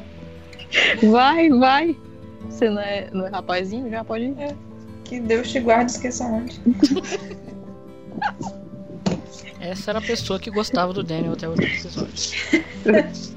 Eu gosto, tô na esperança de que ele, tipo assim, foi só um surto, sabe, temporário. Porque eu não aceito, gente, ele mudar assim. Não dá. O, no caso do. De- realmente desse final de episódio, já que gente tá falando tudo fora de ordem mesmo, então foda-se. é, você falou que talvez ele fique cego. Eu acho que esse é o tipo de coisa meio complicada, porque ele precisa de uma intervenção, no mínimo, uma intervenção médica nível hospital para poder resolver isso daí, porque não é não, só, não é tipo um cortinho no braço, opa, tá tudo certo, dá nada. É um, um teve um tomou uma bela um tiro de raspão, mas foi um tiro. É, ele também precisa de um hospital. Sim, e o outro perdeu, no mínimo perdeu um olho. Você não sabe se aquele pedaço de vidro é mais profundo, se não atingiu, sei lá, alguma coisa dentro. Não deve ser nada tão mais grave, né? Mas enfim, deve ser no mínimo que isso. Eu acho que não vai ser nada mais grave, porque nem tem tempo pra ser algo mais grave. Uhum. Vai ser só mesmo. Vai ficar cego e pronto. Cego do olho e pronto. Tipo, no The Walking Dead o menino leva um tiro no olho e não, não morre. então com ele, ele só com uma- um furinho no vidro não vai, não vai dar nada não. Ok, É, mas realmente, esse negócio do hospital vai ser um problema. Não sei como é que eles vão resolver isso. É, eles não podem ir pro hospital. O que, que vai. Tipo, vão descobrir que a Cast ela tem habilidades médicas de um episódio pro outro. ah, não, eu fiz um, É, um, mas- um ano de, de enfermagem. Relaxa que eu sei o que tô fazendo. Mas eu não sei se vocês viram, mas teve uma discussão lá do grupo sobre os troféus. E tem um que dá a entender que eles vão pra uma comunidade aí, tipo, da igreja. Talvez lá eles se tratem. Sério? Jesus Cristo, o que, que tá acontecendo com esse jogo? Não temos tempo pra mais nada, mas vamos fazer o arco da igreja do Jacob. Ai, meu Deus. Pois é. É. Deve ser lá que a mãe dele tá. Nossa senhora, seria. Seria o juntar. É a mesma coisa do. do nossa, eu vou falar um. Uma incredulidade. Juntar o, o Before the Storm, que você não tem. Você tem que enfiar a cena do. Do Elliot em algum canto, não tem, não tem onde colocar. Ah, coloca em qualquer lugar. Coloca lá na casa dos. dos que é o sobrenome da Rachel lá? Do, dos Lamber, obrigado, desculpa. Amber. Coloca lá na casa dos Amber, faz sentido? Não faz, mas coloca lá. Mas não tem cenário, coloca lá. Não tem cenário, coloca. Ai, ai.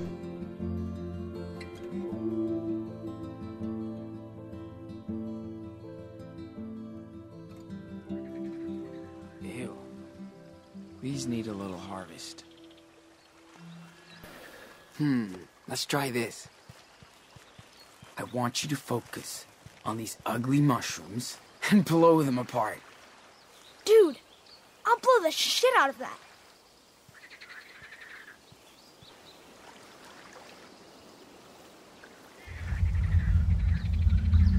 I'm waiting. Or maybe you. What the?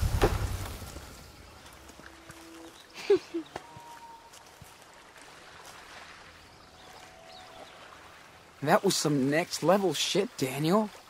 Thanks. I've been training on my own sometimes. I know I haven't been around a lot lately. You didn't tell anyone, did you? No way. Why would I? Not even Finn? No. Jeez, you don't even trust me. Whatever. What's wrong with you, man? I don't like this new emo Daniel. You keep throwing attitude at me for no reason. Sick of it. Listen, I think Finn is a bad influence on you. You're just jealous. Yeah, hell no. Why do you say that? Because you always show up whenever we hang out. You hate him. Knock it off. I. I do like Finn. I mean, never mind. That's it. Enough. You're being a brat. Can't say anything without you having a shit fit. We're family. We still have a long way to go. And we have to go together. Right? I know it sucks. But you have to grow up now.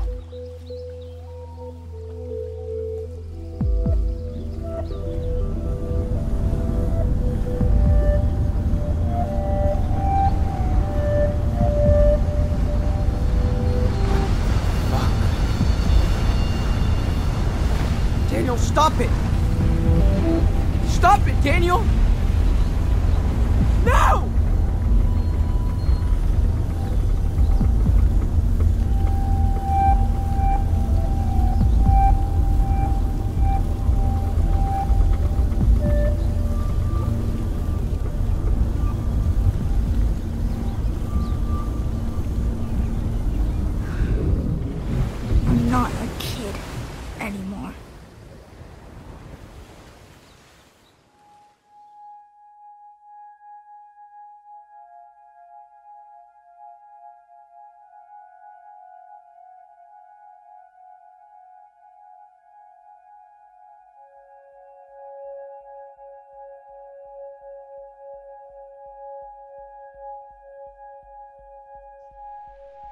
O Daniel de vocês lavou os pratos.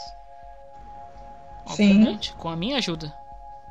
Uhum. Por quê? Porque eu tava cagado de medo depois que ele levantou uma tora de uma cegonha gigante no meio do rio. Ele tava fazendo tudo que ele pedia.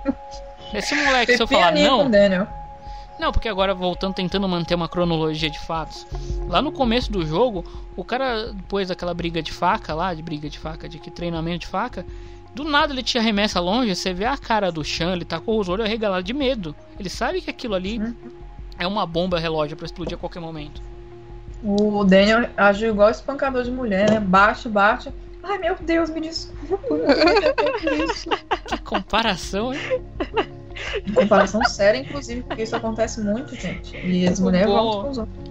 O bom é que tu tá defendendo o Daniel depois diz isso. é igual um espancador de mulher. Não, mas aí Mas eh, é vocês, verdade aí. vocês conseguiram fazer o bullseye? O quê? Fazer quem? Bullseye. Fiz, acertei. Eu arreme- é, Aí ele fez eu errar depois. Não, eu acho que eu não acertei porra nenhuma, apesar de eu estar achando que eu tava ótimo, porra. Não acertei na mira certa, mas acertei ao redor. Não importa, vai o filho da puta do Daniel. e caga com tudo. Esse é. episódio todo é um momento Injusto. de ficar com raiva e ficar com muita raiva dele. Não tem um momento não ficar com raiva. É. E aí, tem, tentando manter nossa linha cronológica, você segue pra descobrir. Descobrir não, porque você já sabe. Mas você segue pra trabalhar lá na, na vendinha, lá na vendinha, que é horrível. Lá na plantação de maconha. E o, você reclamava que ficava era chato ficar desenhando, né? Ficar parar, puxar aquele negócio, focar, arrastar o mouse ou ficar girando o, o analógico que nem um idiota. Não se preocupa, a gente vai fazer um game, um videogamezinho aí, um gamezinho pior ainda, que é cortar maconha, podar maconha. Troço Gente, eu nunca, chato. eu nunca imaginei que eu ia fazer isso num jogo, muito menos Life is Strange. Aliás, muito menos não, né? Porque maconha está presente na franquia desde os tempos Sim. de minha amada Chloe. Mas, velho, é tudo gira em torno de maconha nesse episódio, é impressionante. É, tudo maconha, acho, tudo maconha. é. Meu Deus do céu. Eu printei um monte de coisa, inclusive, pra quando eu for escrever pro meu blog. É só coisa de maconha. Eu, particularmente, adorei aquele joguinho. Assim, chega uma hora que ele fica meio chato. Mas é porque eu tava errando toda hora, eu tava muito nervosa. Muito nervosa, porque eu tinha que podar direitinho a maconha. Eu toda hora cortava meu ler. dedo. Aí você tinha que prestar atenção no que os outros estavam falando pra você entrar no meio da conversa. E eu não Aí sou, né, gente? Eu não tô em dia com o meu FISC, então eu tinha que ler a legenda. Aí eu não conseguia me concentrar nas duas coisas ao mesmo tempo, eu deixava passar uma conversa, cortava minha mão e eu dei enchendo o saco. Mas assim, achei mó legal. Eu achei melhor que, o, que os desenhos, porque pelo menos ali você tem que ter uma certa sincronia. O desenho você pode fazer, se você fizer com o pé, você consegue do jeito. Que é muito pai, aquilo ali é muito pai, meu Deus. É. É. Só aquele negócio dos desenhos. Achei uau. Esse aí eu só achei ele muito simples, que eles tentaram tipo um, um, um quick time event Uhum. que, que é só apertando um botão só, mas eu achei legalzinho. Justamente por isso que a Manu falou que a gente tem que se concentrar nas conversas ao mesmo tempo que tá fazendo. Tem até uma decisão lá do Daniel que ele faz alguma coisa, você tem que reclamar. É, tipo aí assim, ele Daniel, fica chateado. Sim, sim.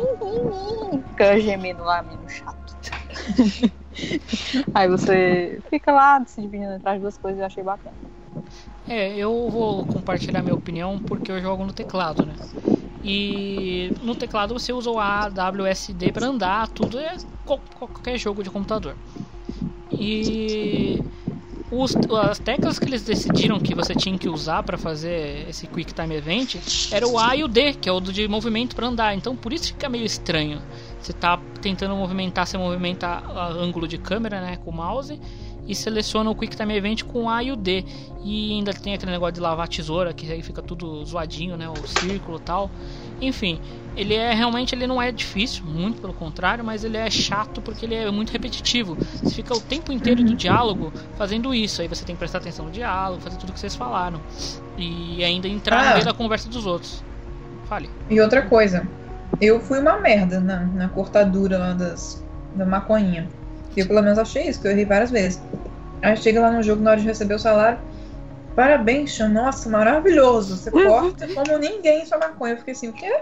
A competição tava difícil, hein? Ué, O resto não ali do entendi. povo tava cortando mal mesmo, hein? eu jurava que E- aquilo ia influenciar, assim, muito, porque tem uma contagem ali de quantas podas você fez, sacou? Eu falei, nossa, Aham. não vou receber meu salário. Pelo contrário, parabéns, É melhor da turma. É só mesmo para contar nas estatísticas. Não sei se tu viu lá Uhum. que tem. Você cortou pouco, Uhum. você cortou Só muito, e tem um isso? que você foi muito mal e, e não conseguiu nada. Não vi. Eu acho que é.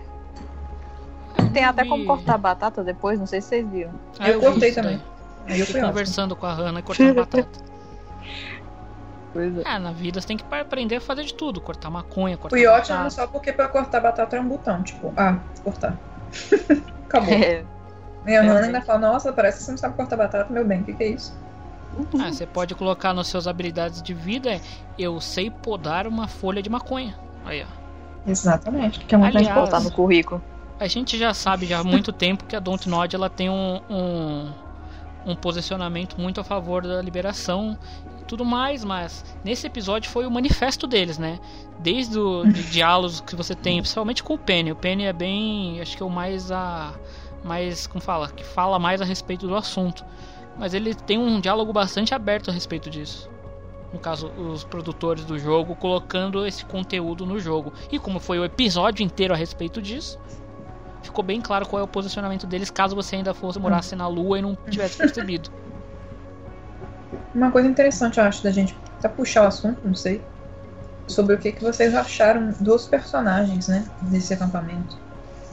Assim, eu, como eu já disse pra vocês até no Skype, eu não decorei o nome de quase ninguém porque eu acho que eles vão ser descartáveis na história. É o, a- o sentimento que eu tô tendo com a maioria dos personagens. Uhum. Hum, Não me interessa tanto deles, porque eu sei que vai ser só aquilo mesmo e fim. O fim e a, e a Cassidy ainda dá pra você ter uma certa, um certo envolvimento com eles, né? Mas os outros, eu tô só mesmo tratando como NPC genérico e fingindo que eles estão lá só mesmo pra ocupar espaço.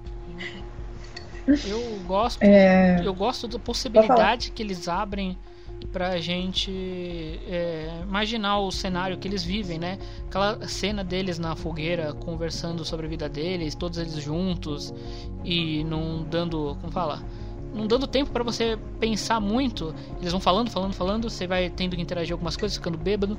E é um, parece que é, é um cenário rico pra você querer conhecer mais, mas você sabe que isso que a Aura falou, que não vai ter muito lá na frente.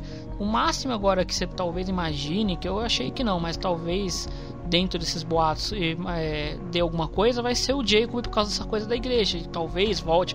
Que eles não iam colocar um personagem lá da igreja, aliás, um personagem religioso que vê essa coisa do poder como algo realmente é uma manifestação divina, talvez, sei lá.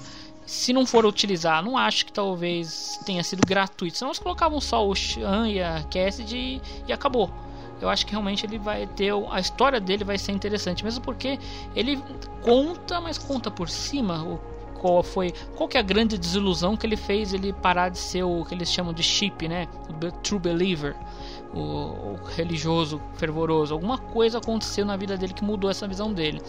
E eles não falam. Os outras histórias, o do Penny, eu acho uma história muito interessante. Talvez fosse ter alguma coisa lá na frente, mas eu acho que não vai ter mais. Acho que acabou. Ah, os, os noruegueses eles até saem da fogueira nessa hora, ou seja, é só NPC pra cumprir o espaço ali e não ficar tão vazio. Porque mesmo quando eles falam que eles vão embora, lá, no final ela fala: ah, pega uma coisa ali da barraca que você quiser pra você. Você fala: opa, vai ter coisa boa. Não, é só um colecionável. Porcaria. E. Porcaria mesmo. É, e o Finn e a Cassidy são os personagens centrais desse episódio. É de- através deles que a história gira. E então eu acho que também a história deles acaba ali. Por mais também que a história da, do, do- da Cassidy, especialmente a história do Finn, sejam backgrounds bem interessantes. Mas é como tudo nesse jogo, vai ficando tudo pra trás. Você não tem tempo de poder conhecer mais, por mais legal que possa ser. Tipo a do Brody. Eu queria muito ter conhecido o passado do Brody, É. a história do Brody, mas não, a gente não vai mais ver. Tenho quase certeza que acabou. A gente não vai ter mais notícia nenhuma. Ou então vai Olha. ser tipo capítulo final de novela que aparece todo mundo pro casamento. Só que nesse caso do Life is Strange é um enterro. Aí vai estar todos os personagens sobreviveram, lembrando os que morreram. É o enterro olha, do você Tony jogou Stark. Souls, não jogou? O quê? Jogou Joguei, Beyond Souls. Você não tem a mesma sensação de quando a personagem da Ellen Page, ela. É... Eu senti certa semelhança em vários momentos, porque a trajetória da personagem, ela passa por vários momentos, um, um mais diferente que o outro. Primeiro ela tá com Uhum. sem teto na rua, na neve, depois ela tá num deserto com os descendentes de índios, sabe? E no final das contas, assim, você tem. também. É, vai pra guerra. E com. Pelo menos o meu final foi assim, né? É, ela tem aquela. Ela mora um pouco com o pessoal sem teto, e ela tem um momento assim de. de, de um momento emotivo com a galera lá, porque tem teto que ela dá luz e tudo mais. No meu jogo, o meu final foi ela morando com eles, no final, e com o be- bebezinho já um pouco crescido. E eu senti um pouco falta dessa conexão mais forte. Foi um final Uhum. emocionante, mas faltou muito mais, acho que justamente por ela ter passado por aquele momento, depois ter ido pra vários outros, assim, esqueceu aqueles personagens, e eles só voltam no final do jogo, sabe? Então eu tenho um pouco de medo de acontecer a mesma coisa com, com, com Life Strange. Não sei se isso vai ao ar no final ou não. Então deixa eu começar a falar como se não tivesse falado isso antes. Yes. É... eu acho que o. É, Eu acho que o casal norueguês foi o mais NPC possível. Eu não lembro os nomes deles e, assim, caguei e andei pra eles também. Nada relevante. Mas eu gostei muito do fim e da Cassidy. O, a Hannah eu gostei, assim, foi um diálogo que ela teve com o Sean interessante depois que eles cortam a batata e tal. Que ela fala que. Que acho que. Pelo que eu me lembro, né? que as pessoas não entendem, que as pessoas vivem numa bolha e que o estilo de vida deles é outro. Eu não lembro, alguma coisa tipo isso, não foi não que eles falaram? Que ela ficava meio que com o olho virado pra ele porque achava que ele era um filhinho de papai que tava só, sei lá, viajando aí. Um de Não ia pelo aguentar país. o tempo. né? É, isso aí, não ia aguentar o trânsito e tal, que ela surpreendeu, blá blá blá. Mas enfim, pra mim os personagens de destaque foram o Finn e a, e a Cassidy, né, fora os protagonistas mesmo. Mas é aquela coisa, a gente não, não tem tempo de se apegar o suficiente né, pelos personagens, porque eles são deixados pra trás. Só que aí foi uma coisa que eu falei com vocês no WhatsApp. É, a Kate, no Life is Strange 1, a gente conhece ela no episódio 1, assim, muito pouco. É, a Kate, a Kate não, a- Max conversa com ela sobre o que tá acontecendo, blá blá blá, mas a gente tem um apego por ela, assim, muito grande, muito grande, muito mais do que com a Cassidy ou com, ou com o Finn, no nosso caso, claro, né? Não falo dos outros jogadores. Claro que envolve uma situação muito grave de suicídio, você como personagem que controla as coisas se sente responsável por não ter ajudado ela, caso ela realmente cometa suicídio e tal, mas assim, eu acho que o meu, o meu envolvimento com os personagens em geral Life is Strange 1 estão sendo muito mais muito mais fortes. Mas aí E- não é. Desculpa, pode falar. Não, na verdade, o que eu ia falar, eu vou deixar pro final. Que é o, o que, que acontece dependendo dos finais de cada um e a nossa relação com, com o personagem, dependendo do destino dele. Mas. Mas em compensação, esse lance de. Esse on the road, né? Que é o, o cerne, assim, sei lá, do Life is Strange 2, é que é isso mesmo, é como a vida. Várias pessoas passam por nós, deixam suas marcas e vão embora. A gente pode considerar isso como uma analogia à vida no geral? Pode, mas eu não sei até que ponto essa falta de, de envolvimento com os personagens vai ser prejudicial para a nossa experiência, sabe, enquanto jogador. Uhum. E, enfim, acho que a gente vai falar disso mais no final desse episódio também. A Cassidy mesmo, ela tem uma fala assim quando tá te tatuando, né? Que ela fala que ele deixou uma marca nela, blá blá blá, que mesmo que eles não se encontrem mais, essa marca sempre vai estar lá. Mas essa É. questão de a gente se importar mais com a Kate, também não é porque a Max se importava mais com as pessoas do que o Chan se importa? Olha, Pode, pode ser. ser. Porque a Max, ela, além de ela expressar mais os sentimentos dela, seja por pensamento próprio ou pelo diário, pelo querido diário, é, ela também tinha contava com a sorte entre aspas de estar sendo jogada em um ambiente fechado, diferente da gente que tem esse on the road que está sempre passando. Ela sempre estava revendo as mesmas pessoas e estava no mesmo cenário. Que no caso da Kate, a gente tinha a opinião da Max, que ela já tinha escrito no diário, tinha as coisas que ela estava vivenciando, tinha as coisas que ela estava é, vendo a Kate passar, e tinha os objetos de cenário com que ela podia interagir. A gente não tem um, um- um- algo similar. Eles tentaram fazer nesse jogo, emular a parte da Max quando ela fuça nas coisas, na parte que o Chan pode fuçar nas barracas. Que eu acho que eles perceberam que tipo, a gente precisa dar mais contexto, a gente precisa mostrar Uhum. mais como esses personagens são. Tanto que a, o, o, o mozão do, do Chan, a gente não tem acesso a Tena, a gente só vai ter lá no final. Mas antes a gente tem todo Mozão. aquele contato, é, é o objeto de fixação dele, porque no episódio anterior ele conversa até com o desconhecido do pai do, pai do Chris sobre ela. Ele fala, porra, eu nem te conheço, cara, mas eu vou contar aqui do crush que eu acabei de ter e também vou te dar conselhos de como criar seu filho. Não. Uhum. É. Eu acho que tem um pouco disso que tu falou, da, ma- da gente se identificar mais com a Max.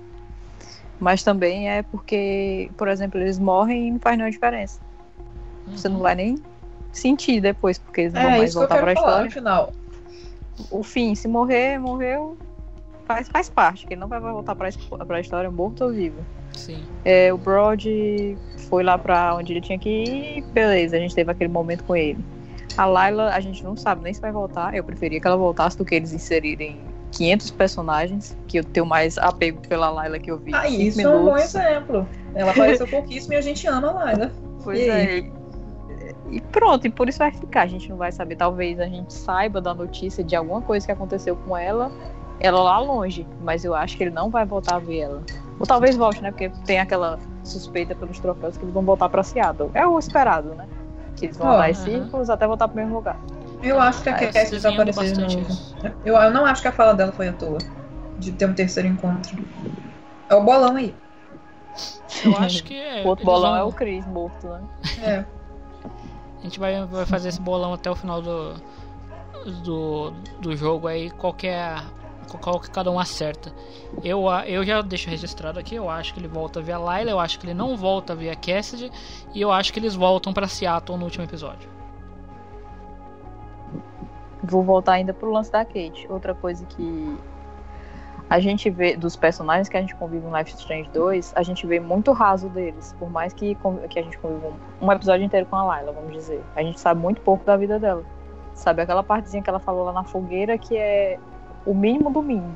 Da Kate, além da gente saber por ela, saber pelos cartazes do colégio, a gente sabe por todas as pessoas que sacanearam com ela.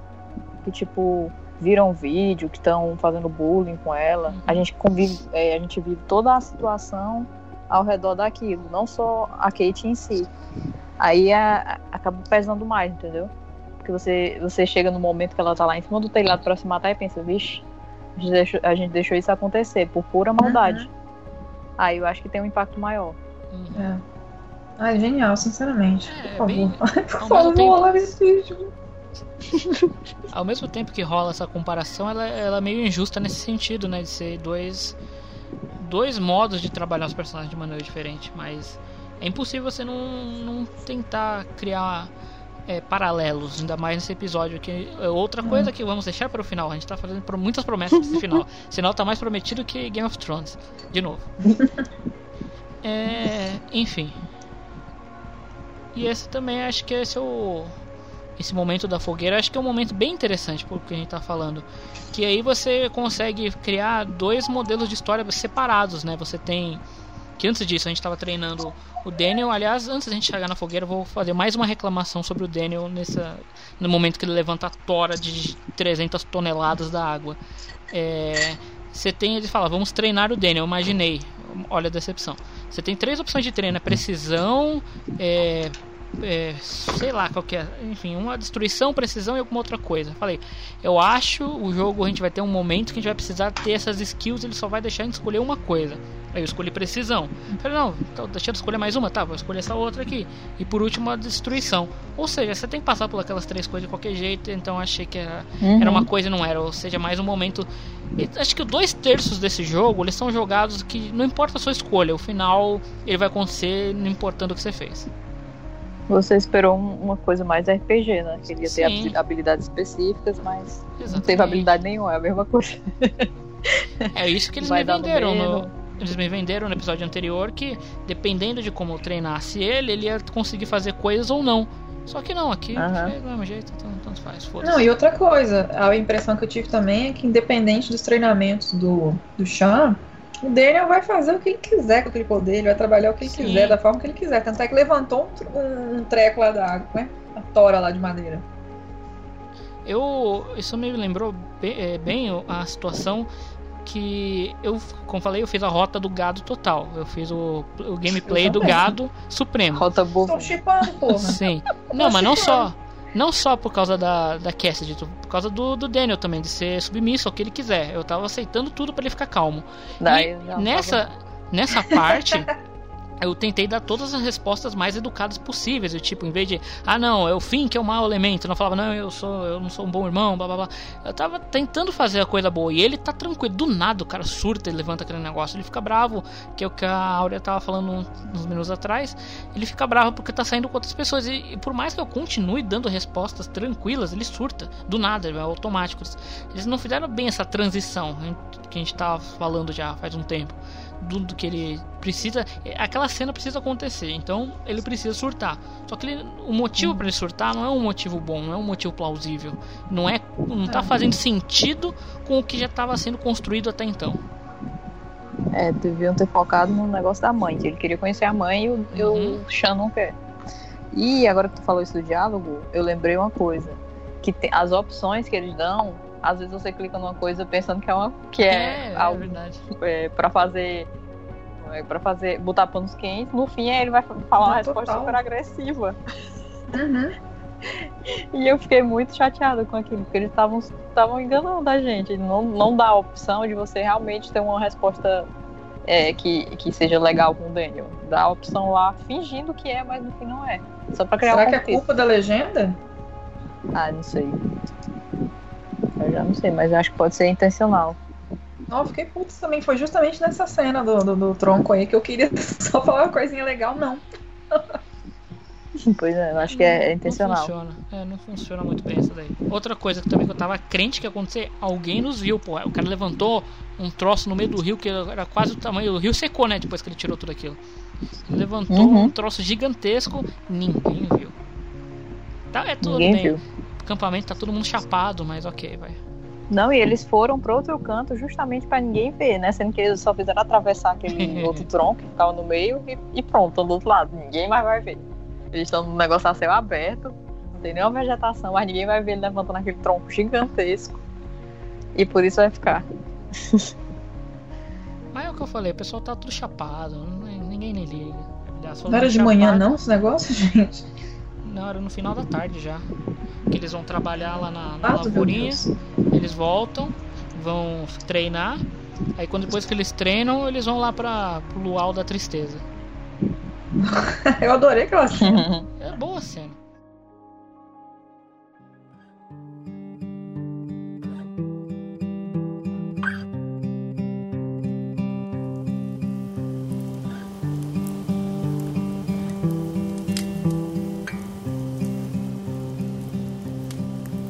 Serious munchies. Any chips left? Dude, you scarfed the whole fucking bag. Have another hit. Yeah, yeah. I packed a fat bowl.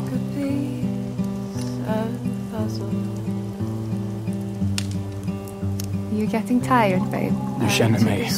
Det här är långt efter läggdags. I took both roads everywhere Whoa. You see that shit? It's a fucking UFO. I'm serious, man. Look. They're finally coming to take you back.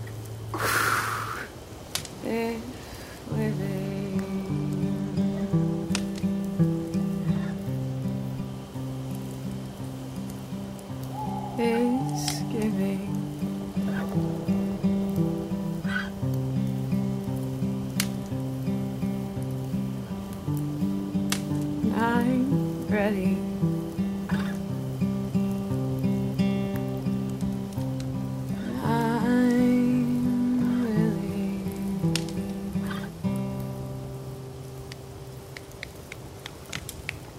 Tripped on a few words, but y'all are baked, so I'm good. Good job, sis. so beautiful. Damn. Why you ain't rich and famous? I mean, you can hook us up.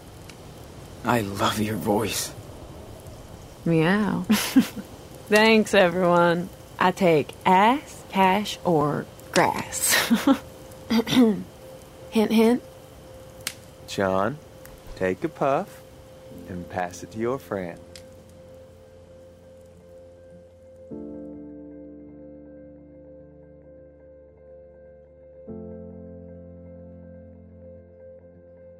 Vocês chegaram a ficar chapado também ou não? É, eu não cheguei a ficar chapado porque eu não fumei, nem, nem usei o bongo, nem nada.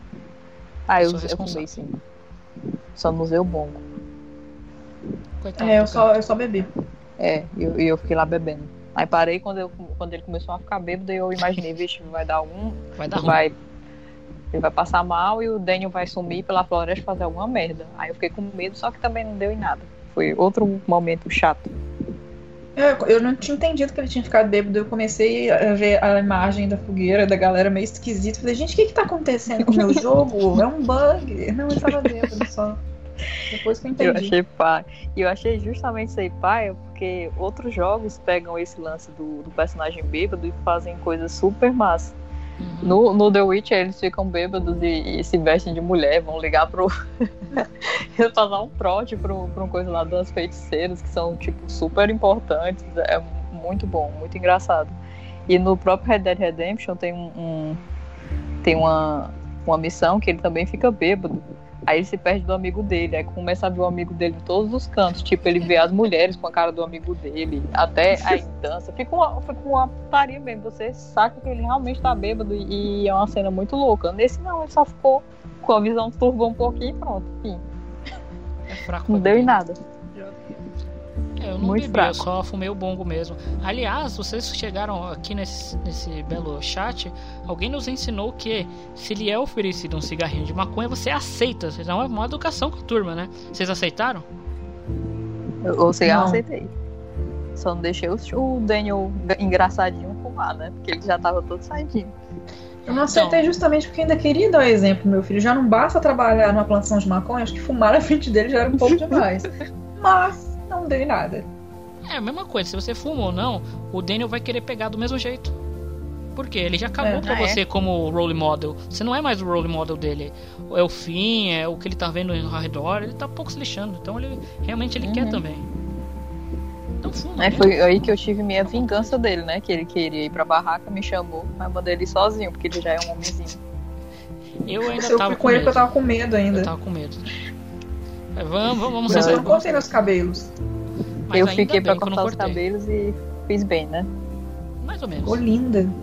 Não porque ele ficou lindo, mas porque tem as opções de diálogo legais lá. É, porque tem toda uma conversa lá sobre é, relacionamento, né? Poliamor, amor livre e tal. Nós somos uma. Nós não somos. Como é que chama? Como foi que ele falou? Que eu esqueci. Monogâmicos. Nós- não, não, mas ele falou uma coisa lá. A gente não é careta, sei lá, uma coisa assim. Aí contou toda aquela história, aí o, o, o Sean começou, epa, aqui tem coisa. aí você começa a sacar de verdade que o menino lá tem interesse nele, por fim. Aí aparecem lá as quatro opções, que uma é ridícula, né? Que o, o, o Sean vai dizer que ele já teve muitas namoradas, pegava geral. Quem é que ele convence com isso? Aí as outras duas é. As outras três é. Ele nunca ficou com ninguém, não quer saber de relacionamento. Ou ele gosta mais de garotas. Gosta mais. Eles já quiseram dar a entender que ele é bissexual mesmo, né? Que É. gosta mais de garoto, mas também gosta de garotos. E a outra que acha alguns meninos bonitos, fofinhos. E mas outros são nojentos. Ele também fala isso. Pareceu meio Max, né? Essa frase, eu acho que eles É. copiaram. Aí eu fui na rota assim que eu achei a mais realista, né? Que é aquele gosto de garotas. Aí o fim fica decepcionadíssimo. Aí a, a Cassie de fresca, ah, você nunca teve chance. Se manca. e pronto, por isso fica, eles vão dormir. Não em nada. Essa é a parte bizarra, né? Porque parece de fato que não existe um personagem fixo, que você realmente tá criando ele com os seus gostos. Que ok, Uhum. tem jogos que são assim e são legais, porque você tá criando o personagem. Mas o conceito do Life Strange nunca foi esse, sempre foi lidar com personagens já construídos, né? Uhum. Yes. Igual você tinha falado antes no jogo. Não é uma chave que você vira, "Ah, virei bissexual. Só que não teve nenhum momento do jogo que demonstrou que ele tinha interesse em homens, ou que ele tinha interesse no fim, sabe? O fim Uhum. podia chamar ele de queridão e tal, que eu tinha interpretado de uma maneira carinhosa. Tanto é que quando eu descobri, eu só descobri que tinha a possibilidade do beijo com o fim depois que eu terminei o jogo, que eu vi os pessoal comentando. Eu fiquei um pouco chocada, que eu falei, gente, mas em nenhum momento do meu jogo isso ficou assim, sabe? Subentendido. Ah, aí da- daqui a pouco vai vir gente falando, ah, Mas no meu jogo, Max e Chloe também não, era amiga, amiga. Pelo amor de Deus, aí eu vou, eu vou enfiar minha uma mão dentro da tela e socar a pessoa. Mas a minha crítica, assim. Crítica, assim. É, por um lado, é meio que legal o Adão Norte ter feito isso, porque, pô, legal, tipo, ninguém tá preso a nada, ninguém é assim, nem, nem é preto no branco e tal, ele pode gostar do fim e tal. Mas ficou muito forçado, assim, só pra mostrar que, aqui, ó, ele não é hétero não, hein, gente, ele pode ser o que você quiser. Mas não, só não foi mesmo, só mesmo para os fãs não reclamarem, eu acho. Ficou, a impressão que ficou pra mim foi essa. Foi justamente o que fizeram com o Warren. Botaram o Warren só pra ter as duas opções. Pois Aí é, aquele beijo bem- da Max e do Warren em Life Changing pra mim foi a mesma coisa. Foi tipo, oi? Você A tá dando foi beijo nele pior. por pena, meu amor?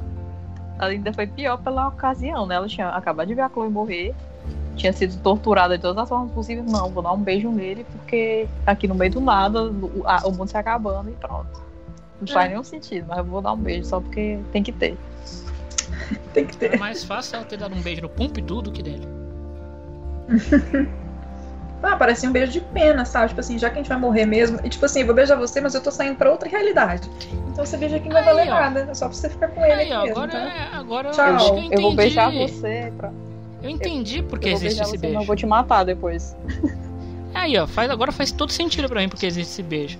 Ela realmente ficou com dó, ela sabia que aquela realidade que ela tava, o Warren ia morrer de qualquer jeito, não ia ter saído, ele tava preso ali, ele, todo mundo que tava ali vai morrer. Falou: ah, esse Warren vai morrer, então pelo menos pra esse Warren morrer triste, eu dar um beijinho nele. Obrigado, você salvou o jogo pra mim. Foi Obrigado. super essa. Obrigado, obrigado, obrigado. Salvou o jogo. É.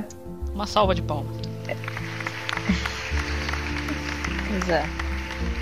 Porque o único momento que realmente dá a entender esse, esse lance aí dele a, tá afim de garotos é justamente esse lance da fogueira. Se você não passa pelo canto da fogueira, você vai ficar chocado mesmo, porque não tem nada no jogo que, que dê a entender que ele tem algum interesse. É porque eu não vi a cena. Eu não tive esse Uhum. interesse. Mas o que me dá a entender é que, tipo assim, o Sean não demonstra exatamente que ele tem interesse pelo fim, mas ele vê que Não. o fim tá demonstrando interesse por ele, e aí ele, tipo, ah, então, não, não vejo qual é que é aqui. Deixa eu responder esse negócio aqui. É, ele não demonstra ele. Na verdade, ele tá sendo é, questionado sobre várias coisas. Porque ele começa assim, essa parte aí. Ele pergunta por que o Finn e a Hannah não dormem na mesma barraca se eles estão juntos. Aí ele diz, ah, a gente não, não tem isso não. É, a gente é livre, fica com quem quiser aqui. Não tem essa de, de ter um relacionamento fechado, entendeu? Aí É, ele e a começa Hannah e o Finn estão juntos? Eu, eu acho que sim, pelo que eles falam, né? Juntos. Só estão Gente, não vi transando. em nenhum a momento isso também. É quando você fuça a cabana do fim, você vê que tem vários pacotes de camisinha aberto e tá ok, de boa. Você não sabe com quem que ele tá transando, mas ele tá transando com alguém. E aí nessa conversa você descobre que eles estão se pegando. Aí o fim fica, olha, eles estão namorando. E, não, amigo, não é namorando, é só tá, tá, tá aqui. Ninguém tá falando É, nada. ele fala amizade colorida, né? É É, assim. fuck, fuck buddies. Exato, esse é o termo. Hey, Hola. ¿Qué está, señor? bien, ¿y tú? ¿Estás ensayando para la voz? Uh, no comprendo. Don't laugh. Still learning, Professor. At least you're trying. Hey, am I bugging you? Never. É, e a gente teve esses- a gente falou dessa cena de corte de cabelo que por sinal ficou muito ruim. Quem que confia um cara que já tá bêbado, chapado cortar seu cabelo, enfim. É, Puxa. é verdade. Gado demais. Mas é porque ele Aí- achava que era a Cassidy que ia que cortar. É verdade, Por isso que ele verdade. foi. É Lembra verdade do comecinho? Pronto. Ele fica todo, tá, mas e quem vai cortar? E de repente aparece o, o Finn. Porque o Finn le- vai levar o, o Daniel pra dormir, né? Ele sai da, da Uhum. fogueira, leva o Daniel pra dormir. Quando volta, ele já tá com tesoura e maquininha na mão. Aí que bateu o arrependimento, falou, puta merda, devia ter ido dormir. Mas enfim, ele. Se você escolhe ir dormir com o Daniel, eles têm uma conversa sobre que ele tá sempre com raiva, ele tá sempre eh, no limite, que é interessante. Eu achei que eles iam outra frustração, eu achei que eles iam abordar isso mais palpavelmente, mais faria mais sentido depois lá na frente você perceber que o Daniel tá sempre com raiva e esse é o problema que tá fazendo ele perder o controle toda hora. É meio complexo de Jean Grey isso, né? Meio complexo de do, até o poder é igual, de eu tô sempre com era raiva. estranha.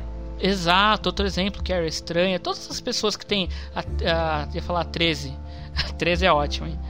A Eleven, ela também tem esse problema de descontrolar no começo e tudo mais. Então você, pessoas com com poder de telecinese, por favor, controlem-se. É, eu acho que essa é a questão do, do que talvez a gente vê mais pra frente, dele tentando se acalmar e ao se acalmar ele consegue controlar melhor os poderes nessas explosões de raiva.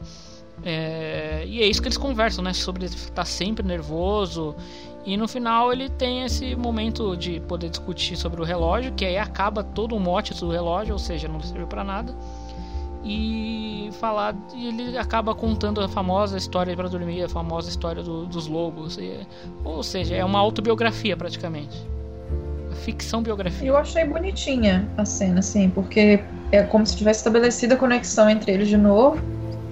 O... E o Danny até fala bonitinho, ah, eu ainda vou usar o relógio, só não tô usando agora porque tá meio apertado, ah, bonitinho. Mas realmente, é completamente dispensável essa parte do relógio, aquele flashback. E aí conta a historinha dos dois de novo, fazendo analogia com o que tá acontecendo entre os lobos e os personagens. Mas eu achei bonitinho. Achei bonitinho, foi bom que eu pulei e vou continuar com meu cabelo lindo não com esse moicano horroroso. É verdade. já basta ficar com um furo no olho. Com furo no olho moicano. É quase um, um personagem de Mad Max.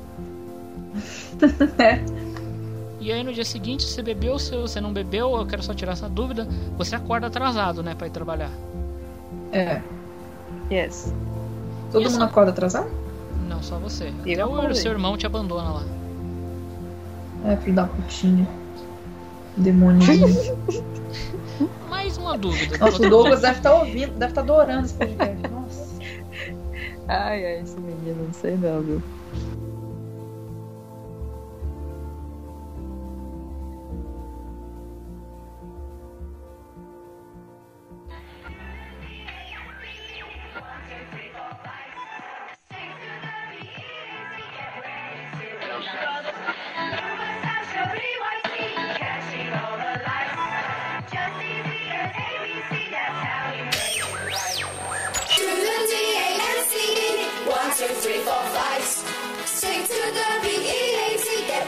To ignite. You were such a free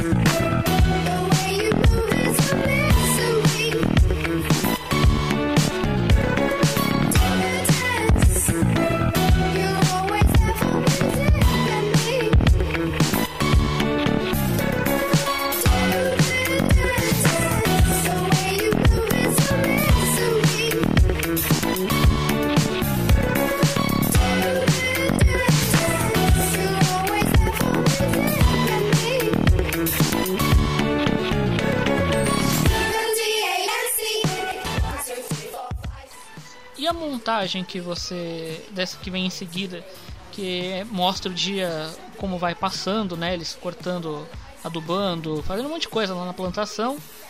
Com uma música que. A música é legal, mas ela casa com aquela cena, com aquele ambiente. Eu gostei. Gostei mesmo.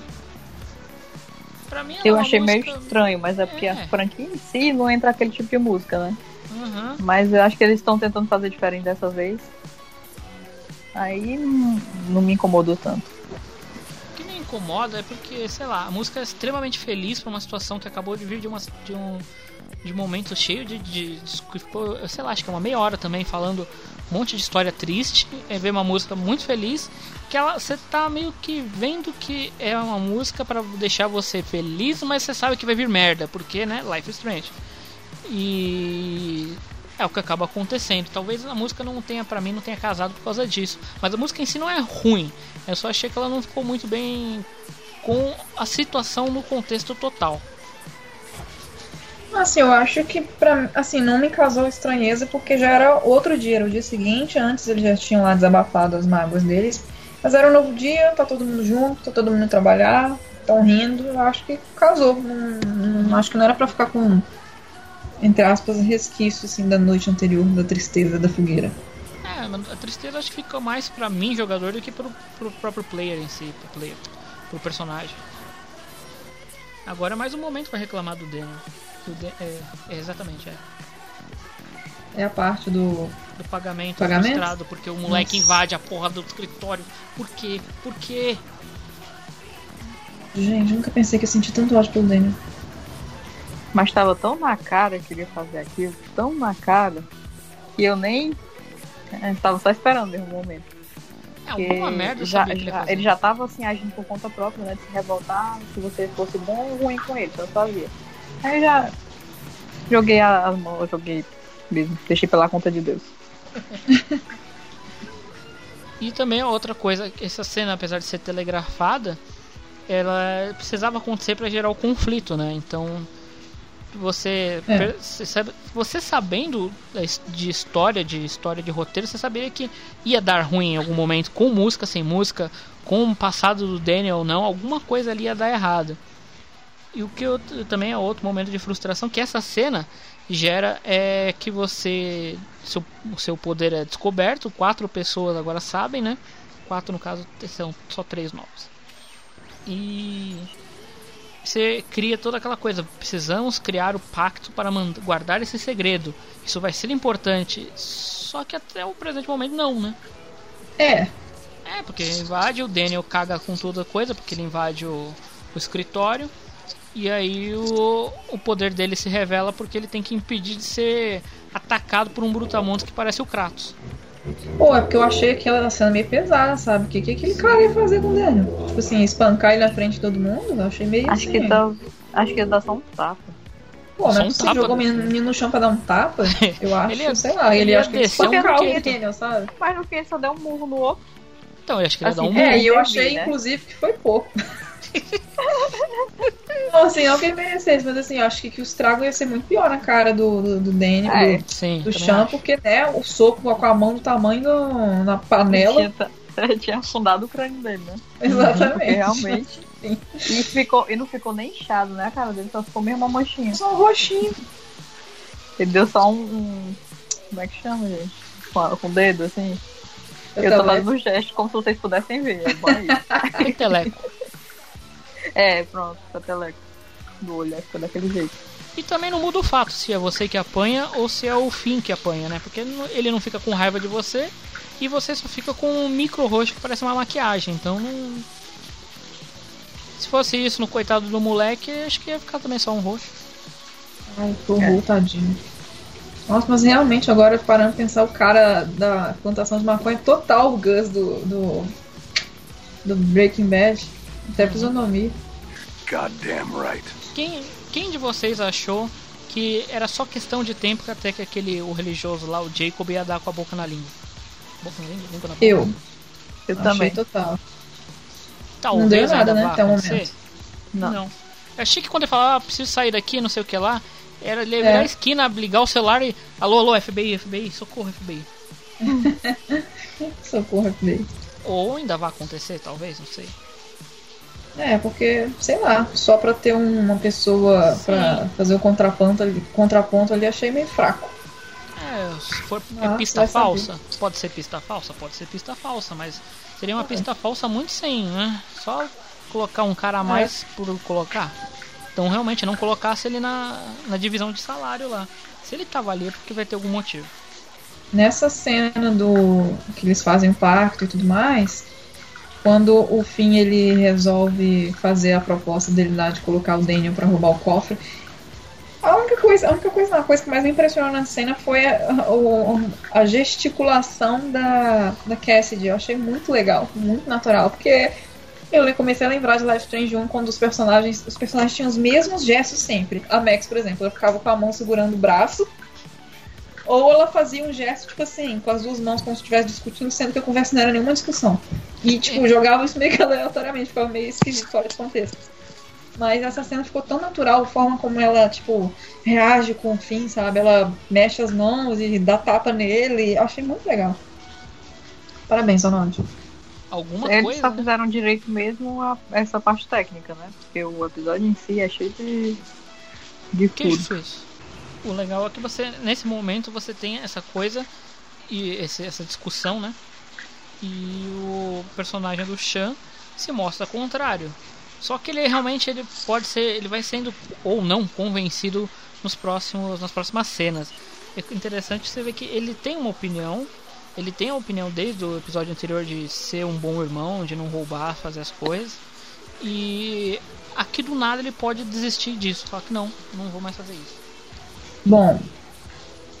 Ah, eu tenho uma, entre aspas, teoria. Não é teoria. Mas eu acho que ele só cedeu porque ele viu que o Daniel não tava, tipo, ligando, entendeu? Pra fazer aquele trabalho. Que eu acho que ele não queria que roubasse, porque obviamente é um crime, é errado roubar e você estaria influenciando ne- negativamente no menino. Mas a partir do momento que o próprio Daniel tipo, se voluntaria pra fazer isso, eu acho que ele pensou, ah, então tá, beleza. Mas com- realmente, como você falou, concorda que não faz sentido pro personagem aceitar isso, ter essa mudança de desvio de caráter do nada. Ah, velho, Só faz sentido. É porque ah, cai de novo naquela É. coisa do Chan ser. sem nem. ele Sem ser genérico. Aí se você for, quiser botar ele pra ser assim, é, você bota e pronto, por isso fica. Porque a Max a gente sabe que nunca faria uma coisa dessa, né? Ela, ela não quer aceitar um ponto desse, mas o Chan, ele pode aceitar, pode não aceitar, tanto faz. Um tempo que a Max ela aceitou roubar o dinheiro do diretor e ela sabe que isso é completamente errado. Ela foi influenciada pela Chloe.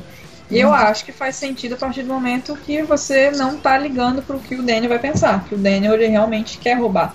Entendeu? Então, assim, vamos fazer então isso aí, já que ele quer, porque ele tá se sentindo culpado também, já que o pessoal perdeu o salário e eles foram demitidos. Então, acho que é a forma do Daniel querer compensar o que ele fez.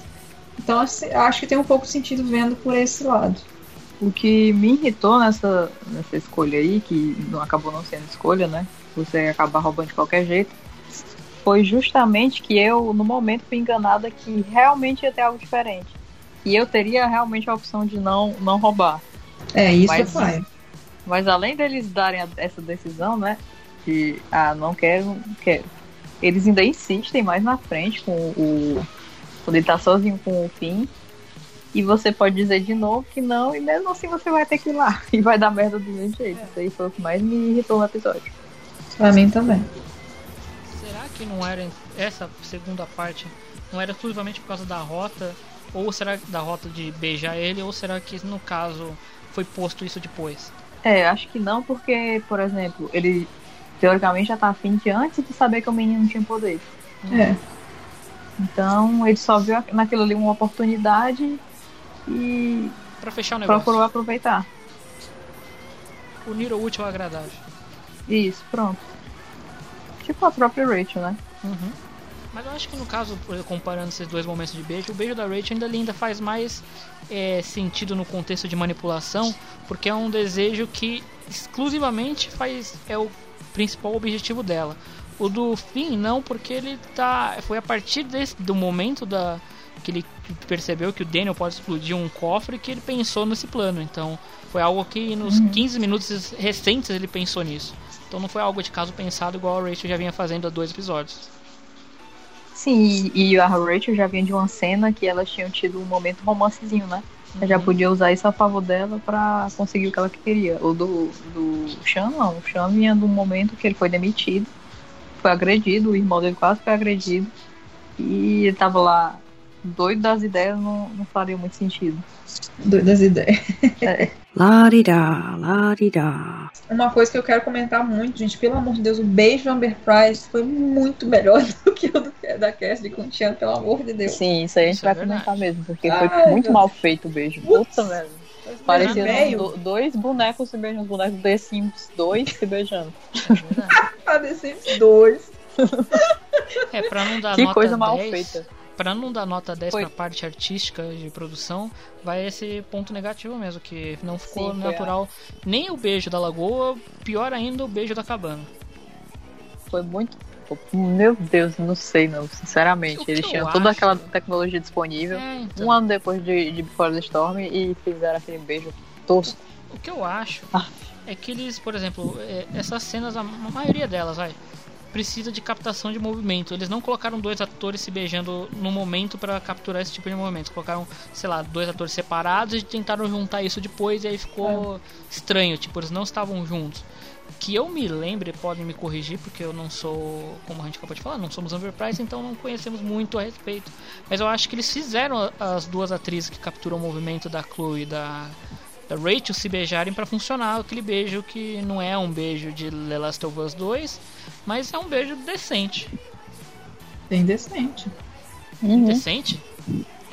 Lá. Sensual. Foi talvez, um, é, foi talvez uma das únicas coisas Não. que eles acertaram na franquia. Foi aquele beijo, assim, de ser bem feito. Porque É. a história em si, né, a gente sabe o que é que ela é. Guarda, guarda, guarda rancor, relaxa. Uma hora É. a gente solta. Eu só cultivando aqui, não se preocupe. Ok. Mas enfim, e aí a gente já comentou que tem todo isso daí, eles vão pra a festa de despedida, já que eles é, um- é meio que compra casada, né? Pra você trabalhar, para você ficar no acampamento, você tem que trabalhar ali na ali na lavourinha. Aí como eles foram despedidos, tchau acampamento, vão pro olho da rua. É, Uhum. faz sentido. E aí você tem aquele monte de conversa inútil, você ainda tem a chance de perguntar, ei Jacob, tá, tá tudo certo aí? Você tá guardando segredo? Você tá bem aí? Você é uma maior cara de gangster, né? Perguntando, tipo, e aí, você tá bem, cara? Acho que você É. não tá muito bem. Enfim. E você escolhe a tatuagem, como a gente já falou. Vocês escolheram lobo, todo mundo? Eu escolhi. Eu, como falei. Também pode escolher não fazer, né? É, dá pra fazer. Aliás, eu achei que não dava pra não fazer essa rota de nadar e ir na ir pra cabana. Achei que era obrigatório ter tudo isso. Mas não dá pra você, porque obrigatoriamente você teria que se distrair para os dois saírem pra ir roubar lá o Meryl. Mas não, você tem como não fazer nada disso e mesmo assim você perde o Daniel de vista. Porque o capetinho consegue fazer de qualquer jeito. Sim. Mas era meio óbvio, né, que isso ia acontecer. Mas enfim. É, e aí vocês escolheram o lobo, eu fui, como eu falei, tava na rota gado total, então eu falei, faz o que você quiser, meu amor, faz, sou, eu sou todo seu. E ela fez aquele desenho. Tatua uma todo- piroca voadora aí que eu vou adorar. É, acho que não, mas enfim. E aí ela faz o, o desenho dela, muito bonitinho, eles têm o- a cena aí. Aí o, o momento eu vou pra lagoa, é famoso, por favor, é, menino virgem lerdo, entenda que eu quero fazer, estou indo para a lagoa, quer vir comigo? É tipo, é, você não Obrigada. quer entrar pra tomar um café, não? Bem isso. Não, eu não gosto de café. Eu também não. É por que que você vai Eu tô beber? cortando a cafeína. Não, mas tem descafeinado. tem suco também, se quiser. Meu amigo, tem que você quiser, só vamos, por favor. Vamos tomar banho na lagoa gelada. Aliás, o banho da lagoa gelada foi uma, uma estratégia duplamente. Com, aliás, com duplo significado, né? Ih, como assim? Que a gente falou no, no WhatsApp. Ah, não. De fazer o. De dar a entender o que ela quer fazer com ele e ao mesmo tempo dar uma lavada naquela nhaca que eles estavam. Ah, sim. Verdade. Verdade. Nem lembrava, não. Como se aquilo fosse suficiente, né? Porque você vai lá na lagoa com água, cadê o sabonete? Cadê e o. fora que. Melhor isso do que não ter nada, isso. né? Não saiu, não. Ficou lá. Exatamente. Continua lá a crosta. Então, é melhor isso do que nada. Tem que ter uma esponja mesmo pra fazer folhação, porque senão. Melhor que nada, mas. Puta que pariu, hein? As condições eram adversas, era o máximo que dava pra fazer. É verdade, não tinha um sabonete. Não. A gente nem sabe a condição do chuveirinho ali. Nossa, eu não quero nem saber. Enfim. Do banheiro, pior. E tem a, a chance até de você chegar na beirada da lagoa e não entrar também, não é? Alguma coisa assim. Tem? Ah, é, tem, acho que tem. Não sei se Pô, eu funciona assim se ela continua insistindo. Mas tem a opção de você, tipo, nem querer entrar nem fudendo. Dá uma demais. É. Pra jogar em você. Porque aquilo ali foi uma cópia da- descarada, né? É, vamos, a gente vai fazer um. Combinado, antinoide. Vamos fazer um, vamos fazer um comparaçõezinhas aí quando terminar, vocês vão ver como o roteiro é bem similar. É tipo Star Wars Uma Nova Esperança e Star Wars O Despertar da Força. Mas depois a gente fala disso. É, E também pra entrar na cabana, tem a chance de você não entrar na cabana se você não quiser. Ai, gente, será que ele vai recusar o sexo? Eu acho que poderia, porque pelas condições que eu já citei, que o John vai ter um lugar de fala, né? Aí- Por que ele não entraria? Ai, ai, sei lá, ia ficar com medo de brochar, nervoso. E congelado. Com. com pênis negativo. Nem acho que nem isso. Negativo. Nem isso não faria muito sentido, mas é como é a escolha do jogador, existe a opção de não fazê-lo. Apesar da narrativa do jogo ter muito na cara desde o episódio anterior que o que ele mais queria era entrar numa cabana com a menina, mas deixa pra lá. E mesmo você não indo pra nadar na lagoa e mesmo você não entrando na cabana, você consegue perder os dois de vista. O que é meio curioso, porque você vai gastar um tempo X fazendo toda a rota gado total. Se você não fizer a rota gado total, você vai gastar um tempo X dividido por 2, vai, vamos dizer assim. Ou seja, tanto faz os- o, o tempo gasto numa coisa e não gasto nessa coisa. Eles vão estar no mesmo ponto de partida, que é o caso, eles lá na, arrombando a porta lá na casa do Meryl, não importa o que você faça.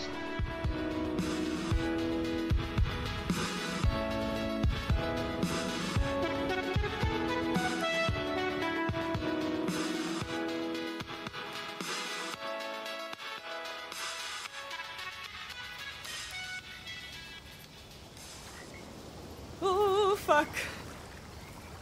Fuck!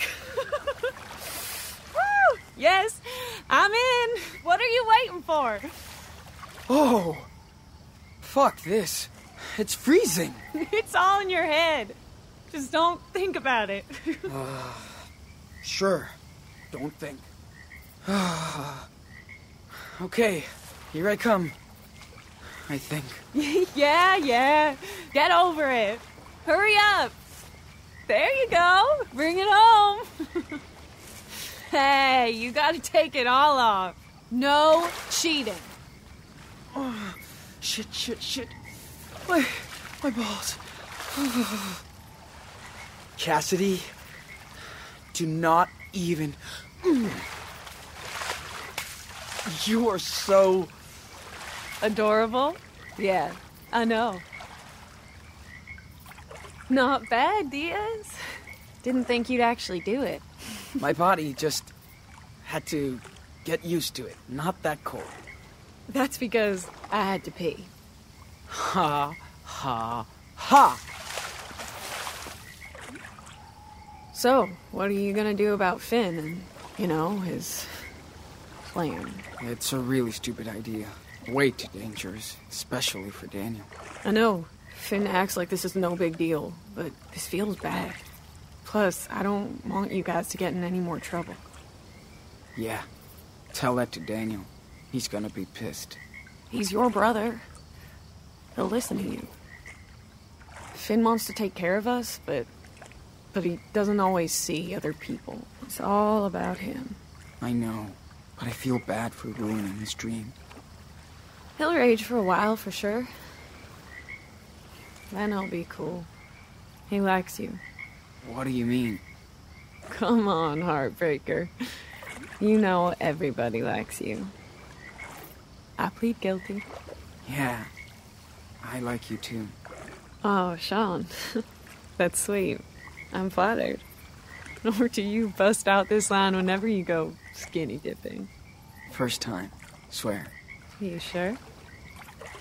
I'm. Uh, not that much of a player, as you can tell. I don't know. We're both already naked. Hey, that's your fault. Not that I mind. So, do you want to kiss me? Yes, I do. If that's cool. Yes, it is. See?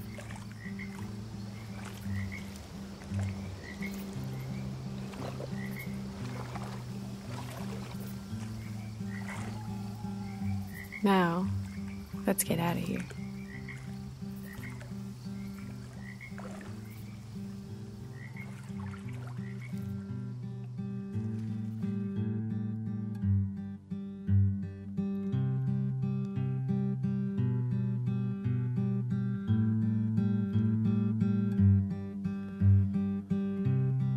I took a breath of fresh air. Bom, essa cena toda, assim. Eu também fiz a rota da Cassidy, obviamente. Mas ela me. é, eu não gostei dela por várias, várias coisas. No primeiro, no primeiro momento eu não me envolvi nem. em nenhum, em nenhum momento da cena, assim, com o casal. Não me convenceu em nenhum momento. Por mais que eu, que eu ache a Cassidy linda e fui lá só porque. Enfim, é por causa da Cassidy.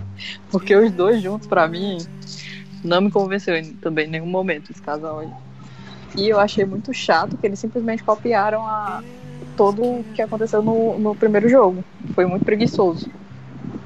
E a cena eu achei meio estranha também. Eles entram na lagoa, passam 5 segundos e saem e vão pra barraca e. Que paia. E ao mesmo tempo que eles deram pro a rota hétero, eles deram toda essa coisa. E pra outra que é. é é o Warren LGBT, eles deram só um beijo lá de consolação. Se que- queriam fazer as duas coisas, fizessem por igual. Dessem a opção de ir pra lagoa com um ou com o outro. Tipo, de acordo com o que você fez no episódio, ele ia. Meu vizinho tá gritando, dá pra ouvir? Não. Agora não. de acordo com o que você. com as decisões que você tomou no episódio, deveria dar pra ir com o fim pra lagoa ou com a Cassidy. Eu acho que teria sido mais coerente com o que eles queriam dar pro jogador de ser escolhas iguais. Isso aí também me irritou um, bocado. Hella bullshit. Ah, sim, outra coisa que eu queria comentar era que eu vi muita gente falando que, olha, a Dontnod tá super é, revolucionária, o corpo feminino é um tabu, a menina apareceu pelada no episódio, como se isso não fosse uma coisa que acontecesse o tempo todo, o corpo feminino ser sexualizado pra chamar a atenção. Não tem nada de revolucionário nisso, foi simplesmente uma pessoa que é a personagem mais bonita do jogo, talvez alguém discorde, mas assim, a maioria eu acho que vai achar isso que ficou lá pelada e, e, e, teve uma cena de sexo. Não tem nada de revolucionário nisso. Revolucionário teria sido mostrar os dois meninos lá no, no, na lagoa. E eu achei isso aí muito pelo contrário. Foi uma coisa que eles, olha, somos. É, agora a gente, vocês reclamaram do outro jogo que não tinha nada, que era tudo sutil. Agora vamos ser é, bem explícitos mesmo. Agora vocês vão gostar. E eu acho que vão gostar. É, e eu não gostei. Eu achei besta. E aí é uma discussão que eu ia trazer mais pro final, mas eu vou aproveitar e vou inserir agora. Eu vi, pelo menos no, nos comentários aí, teve muita gente também que nem teve esse mesmo pensamento que, que a gente. Mas teve muita gente que comprou essa batata assada e comeu. Não acho problema nenhum. Realmente eu falou, nossa, comprei. revolucionário, é nós, viva, peitos. E eu, eu vou ficar no meio termo, eu acho que eu vou ficar no meio termo entre a Áurea e a Manu. Eu concordo que de fato deveria ter, para os dois casos, deveria ter as duas rotas, deveria ter as duas nudezes. Nudezes? É assim? Tem plural para nudezes? Não. Você não tem agora? Acho que não. Inventei agora, nudezes. Adicionem no Aurélio, por favor. É, e seria legal. Mas também eu acho que para um momento que a gente vive que precisa de ter cada vez mais é, é, essa, essa diferenciação, essa incluir mais coisas.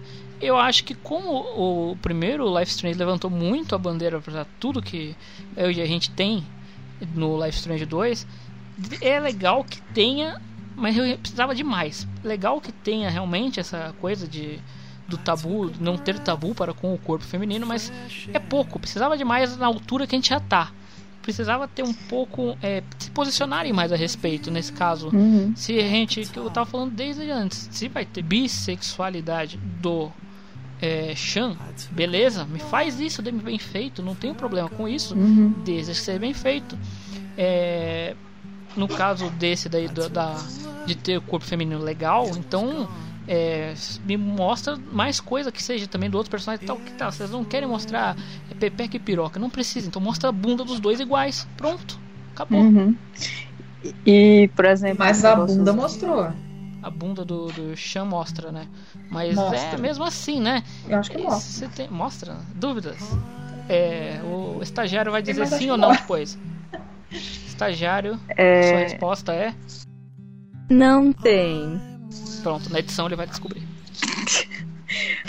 que eu acho que se fosse pra ter. É, melhor que não tivesse havido nenhuma rota dele com fim, a ter uma dessa que foi forçada. Eu, eu, ficaria é. muito mais à vontade com isso do que com a escolha que eles fizeram. E com relação ainda ao corpo feminino, teria sido revolucionário eles pegarem, sei lá, a avó do Chan e deixar ela pelada do que pegar a Cassie, de que é a personagem mais bonita e com o corpo é perfeito. Fácil, né? É fácil fazer. É, é muito fácil. E tá todo mundo querendo ver ela pelada mesmo. Não é. tem nada de revolucionário nisso.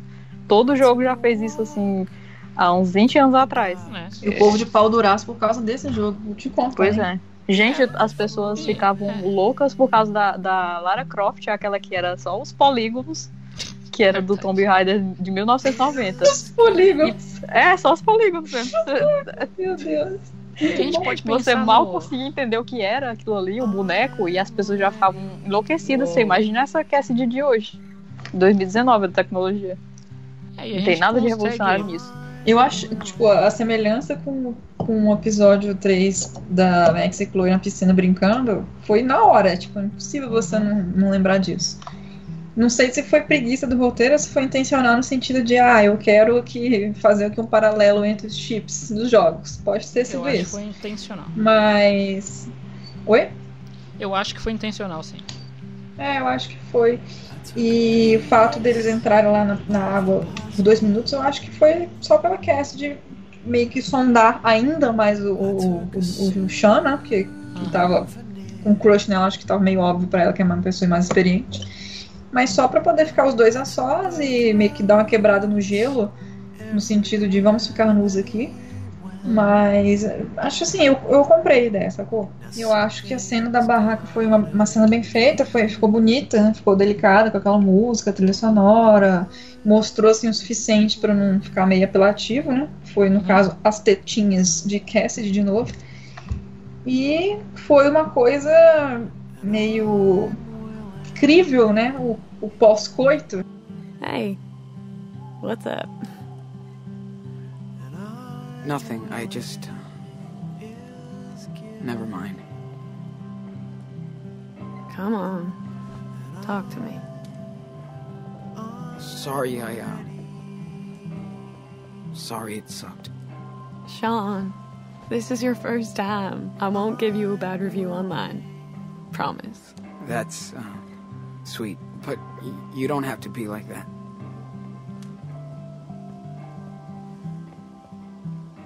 Hey, I mean it, Sean. Just take it easy and you'll have time to practice. Okay?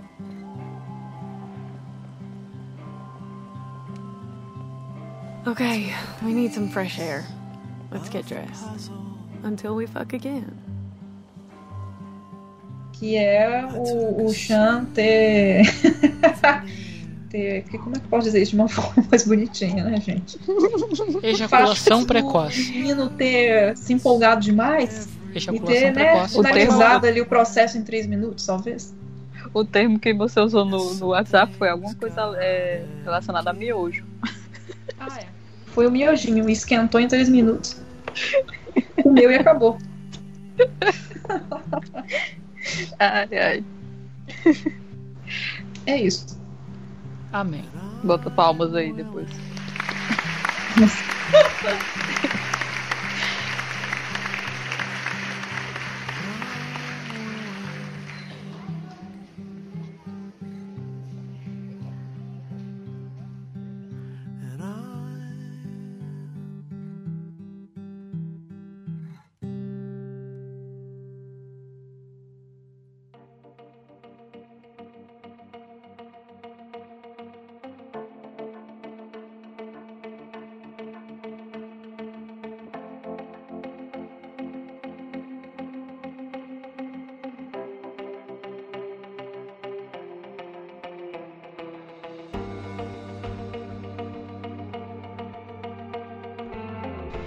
Mas o.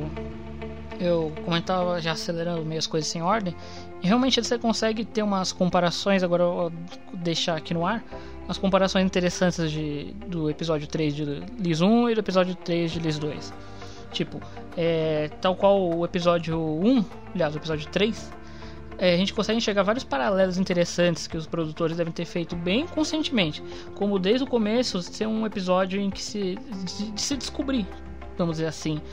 Por exemplo, o Shan tem um diálogo com a Cassidy logo no começo que ele tem a oportunidade de dizer que ele está livre, que ele se sente livre, que ele está se encontrando no mundo daquele jeito. A Max também começa a perceber, se descobrir como si própria também no episódio 3. É um episódio também que os personagens relembram os traumas que eles já passaram, eles desabafam das coisas que passaram, tipo raiva, tristeza e tal. E eles intercalam esses momentos de reflexão com cenas bem pesadas e tristes e, e alegria, tipo, é cena no quarto, piscina, e vem uma coisa, a Chloe lembrando da morte do pai. E esse daqui também, eles estão, a gente falou, aquela montagem super feliz com a música, eles estão na fogueira relembrando umas coisas pesadas. Aliás, esse jogo gosta de maltratar cachorro, pelo amor de Deus. É uma menina lá, acho que é a Hannah, né? A Hannah perdeu o cachorro no momento que eles estavam fugindo e tal. Pô, que jogo de merda. E eu gosto do jogo. E aqui a gente acabou de falar, uma cena super que não tem como não lembrar essa cena da piscina com a cena da lagoa, que é bem refletida tentando emular toda aquela coisa que elas passaram na lagoa, conversando sobre o problema atual que eles estão enfrentando. No caso do primeiro Life Strange, era todo o sumiço da Rachel, os poderes da Max, etc. E nesse é esse negócio do, do Finn querer roubar, deles terem sido demitidos, do poder do Daniel. E a própria cena da cabana tem isso, né? Que é, é quando a Chloe. a- é- ok, foi o primeiro beijo da Max, nesse caso está sendo a primeira vez do Sean. E os dois estão meio que no limiar daquela vulnerabilidade, né? A Max está no limite da vulnerabilidade dela. E aí o Shan também. Primeira vez que ele se encontra num ambiente micro fechado, quem tem claustrofobia deve ter amado isso. Que é com uma garota, e ele é uma garota que ele tá gostando, né? A gente não fica nessa coisa, ele ama ela, não ama ela, acho que só tá realmente gostando no sentido de querer ficar com ela. E o, o final, que a gente vai falar dele agora daqui a pouco, é a o roubo, que é, você, é, um, é um final que você sabe que não é pra fazer isso, mas que você não tem como fugir. No caso, o roubo aqui, e lá é voltar no tempo e salvar o William. Sabe que não é pra fazer isso, mas o personagem principal acaba sendo é, puxado pra esse tipo de coisa, sem ter muito é, a escolha da gente, jogador, tentar reverter isso ou não. Ainda tem o, a tatuagem, né? Do, de the Storm. Eles pegaram várias coisas do romance de Max e Chloe, como de, de Chloe e Rachel. Condensaram todas e fizeram Sean e Cast. É, eu não pensei muito no Before the Storm, no caso, porque eu pensei realmente nos mesmos criadores que trabalharam no Life Strange 1, criando esse eco, essa, essas referências internas no Life Strange 2. E eu, eu tenho mais desconfiança até hoje que tem gente da Don't Norte que nunca nem chegou perto do Before the Storm. Piece of shit. O que eu ia falar que eu esqueci é que esse lance de a, que a Cara falou de ela ter sentido falta de uma rota semelhante do fim, né, com sexo e tudo mais. Eu acho que não teve porque é a mesma coisa com Max e Chloe, talvez. Por mais que as pessoas vissem uma possibilidade entre ela e o Warren, fica claro assim que a Max gosta da Chloe, fica claro que, que, que- de quem o, o, o Sean gosta que ela é Cassidy. Eu acho que foi por isso. Pois é. Aí deveria nem ter tido. Pra mim, né? É. No meu modo de ver. Assim como não deveria ter tido a rota do Warren. Exatamente. É. o que eu falei, já tô repetindo, parece uma vitrola quebrada.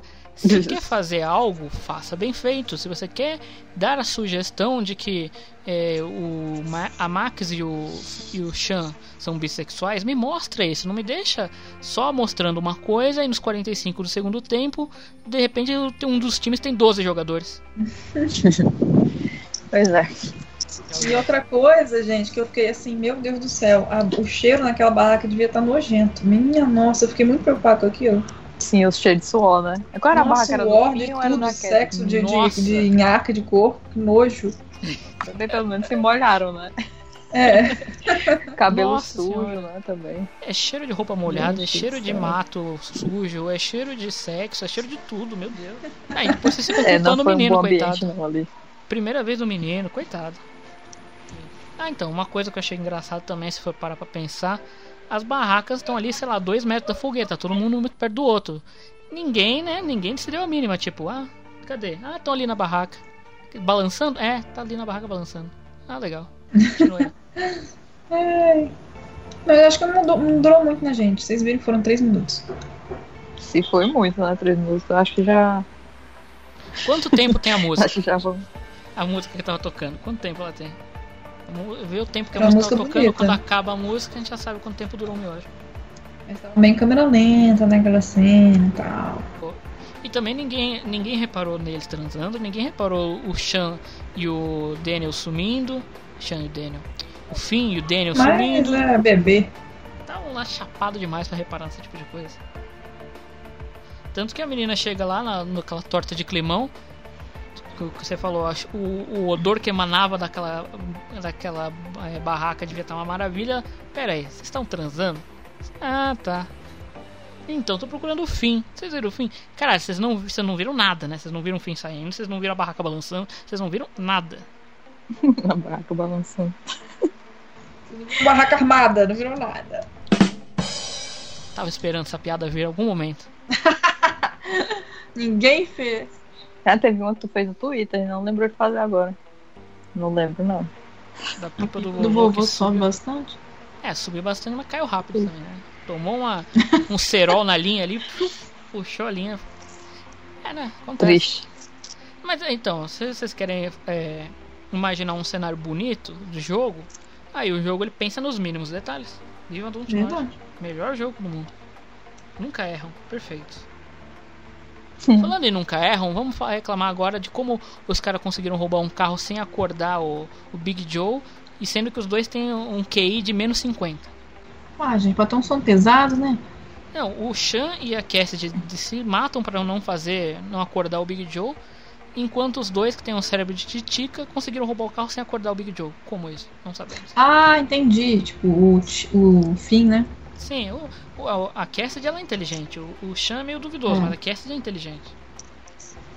Mas é porque o fim, ele deve ser é, conhecimento de, de meliante. Ele deve ter sabido arrombar o carro, essas É coisas, verdade. sem É quebrar o verdade, vidro. verdade. Pelo que eu tava, eu tava olhando os outros finais, assim, todas as combinações. E o que ele consegue entrar no carro sem acordar o, o Big Joe é justamente com o fim presente. Uhum. Que ele ia arrombar mas- a porta lá sem quebrar o vidro. É, mas agora eu tô pensando num cenário do universo, vamos lá, na realidade, em que foi, foram só o Finn e o Daniel. É, os dois que têm um- uma inteligência rara, só que não. Os caras conseguiram fazer isso sem acordar o Big Joe, então parabéns. Muito que bem. E como que foi essa? Já estamos entrando na reta final desse jogo, que como vocês puderam ver, ele é curtinho. A gente, para falar do jogo, ele deve ter gastado meia hora. A gente só tá confabulando um monte em cima de um monte de coisa. E, e eu, eu já vou adiantando que eu não consegui achar outra chave, eu quebrei tudo. Só que eu furei o pneu do Big Joe, então o Big Joe não conseguiu. Mas tem Eu uma cena. Tem um, eu já vi o, o final, tem um final que o Big Joe segue eles e você tem que lidar com o Big Joe e o Meryl naquela sala. Sério? Sim. Caraca, não É só não furar o pneu. É só Ah. não furar o pneu que ele te Quem que segue. não furaria? Alguém muito desatento. Porque a, a Cassidy fala várias vezes, fura o pneu, verdade. blá blá blá, fura o pneu. É, o que, que Mas você eu, fez? felizmente, furei. Aham. Mas aí é aquela reta final do que como estávamos falando e como que foi pra vocês as suas opções? Eu não aceitei em nenhum momento ir, eles dois foram sós e eu fui com a Cassidy depois atrás. Aí chegando lá no, no, no estacionamento, vamos dizer assim, né? Eu achei as chaves, mas não tive muita paciência para arrombar a porta e quebrei o vidro.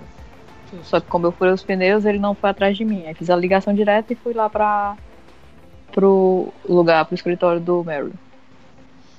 Aliás, essa é aquelas coisas que você percebe que é, são só pra realmente gastar tempo, porque em que ela acrescenta de história? Que eles matam o urso, que eles jogam veneno de rato pra afastar os bichos do, do redor ali, que seria muito triste, né? Você, a plantação de maconha ser invadida por um urso maconheiro. E acho que só, né? Não, o que, que tem nessa cena dos carros que seja, meu Deus, essa é uma informação que mudou o meu gameplay. Não, tem só um colecionável e as besteiras. né? É colecionável, a Não bala. tem né? nada de. Não tem nada de importante, não. Você acha uma chave de fenda, um, um martelo, eu acho. Um pé de cabra. Um Ah, cano, eu eu lembro que eu que peguei ia usar, um mas nem cano. usou. Pegou o quê? Um cano. Ah, sim, pronto, é um cano mesmo, não era um pé de cabra, não. Não tem razão. Talvez ele fosse usar na briga, né? É, imaginei que ele ia usar uma treta, que a gente ia sair na porrada com alguém. Não, não, não. não. Aí nem não. usou. Não. Aí chegando no escritório, o Chan, o Chan não, o Daniel já tá lá com o menino, aí ele tenta impedir. Aí o Daniel, tá sendo uma de mim! Aí quebra lá a porta, aparece o, o cara com, a, com o rifle e começa toda a putaria.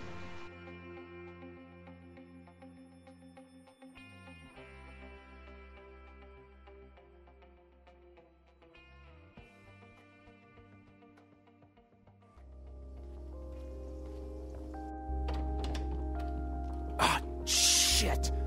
You scared the shit out of me. Good. What the fuck are you doing? Didn't we settle this, man? Shh!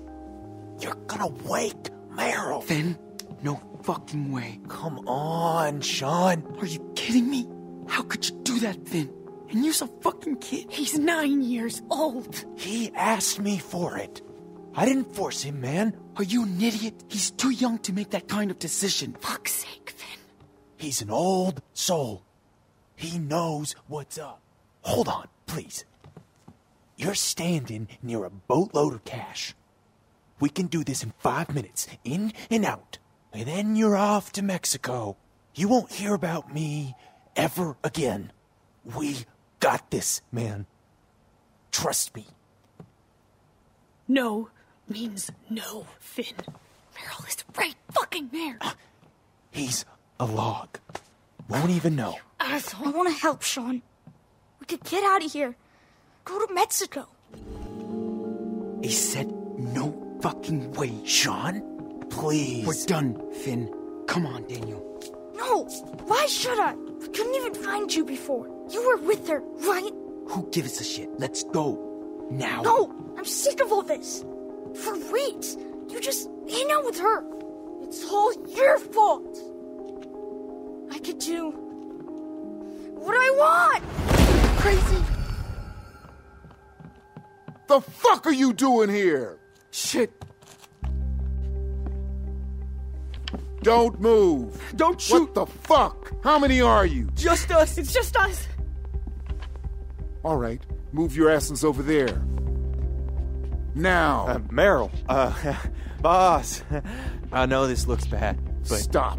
I don't want to hear any more of your shit. So, what was your big fucking plan exactly? Work here for a time and then break into my safe? Pathetic. Who was the moron mastermind? Like I didn't know. I gave you punks work when nobody would. A place to crash for free. God damn it, Finn! I told you. Shut up! This is how you repay me? Stealing from me? Uh, no, no, it's not about you.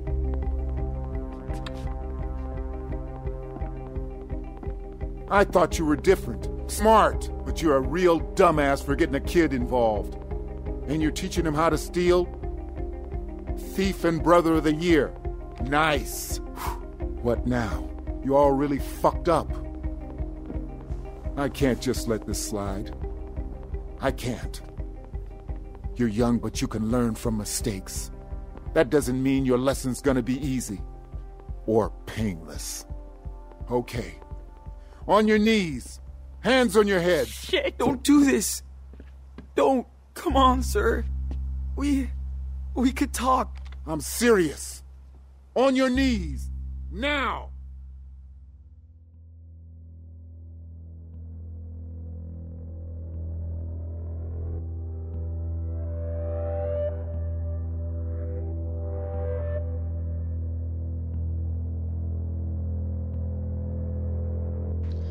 Eu consegui salvar o, o Finn. Mas eu não lembro exatamente quais as, as opções que eu usei pra não salvar o, para salvar o Finn. Eu lembro que eu mandei o Daniel interceder com poder e aí ele derruba né, a arma do cara e leva um tiro no braço, mas não acontece muito além disso não.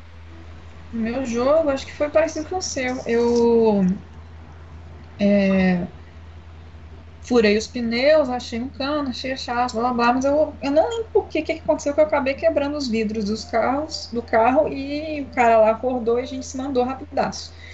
Chegando lá na casa do Meryl, a gente, na hora que chega na casa, tá o Daniel e o Finn tentando abrir a porta antes deles entrarem. Aí tem essa pequena discussão onde o Daniel fala que ele quer ajudar, não sei o que, e você toma a decisão de aceitar arrombar o cofre ou não. Que foi o que eu fiz, foi, foi aceitar. E só que aí na hora que eu aceito, a Cassidy fica puta comigo. Fica puta comigo, tipo assim, não me toque. Literalmente. O, o Sean nem teve oportunidade de atrás dela, ela sai da casa, graças a Deus que ela sai da casa, né? E aí, tudo bem, na hora que eles, na hora que eles abrem a porta, eles entram devagarzinho, aí vem o, o Gus, acende as luzes e tá com o rifle na mão. Então eu acho que o final da Manu, se a gente for parar pra ver é, lados positivos e negativos, no caso só lados negativos e menos negativos, é, acho que o da Manu foi o melhor de todos, porque ele, ela conseguiu não machucar a, a Cassidy, né? Porque apesar dela ter ficado puta, a Cassidy não entrou na treta, ela ficou lá de fora. Uhum. E- Mas vocês machucaram ela?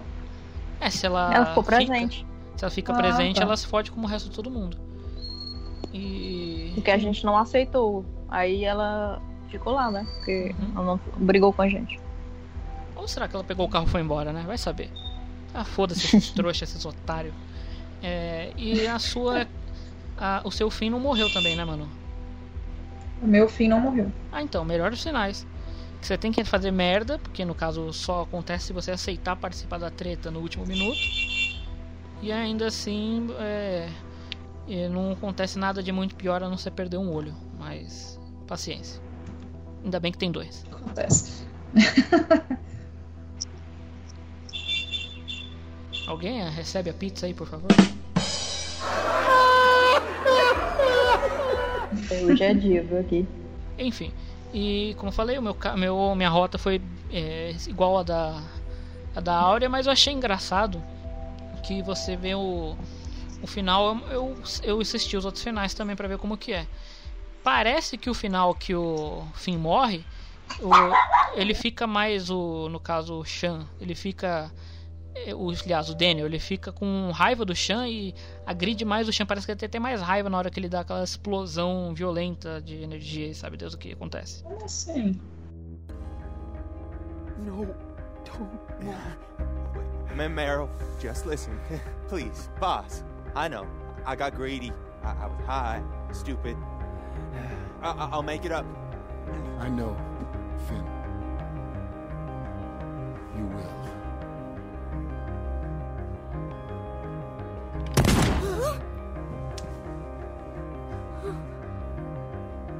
Daniel,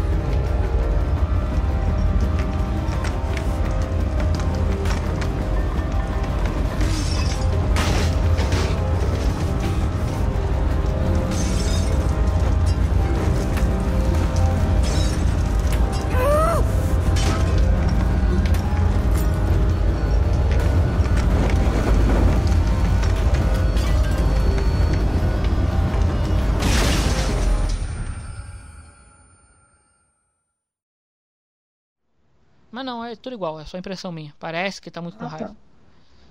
É mais a parte que ele realmente culpa o Shan pela morte do, do, do fim é verdadeira.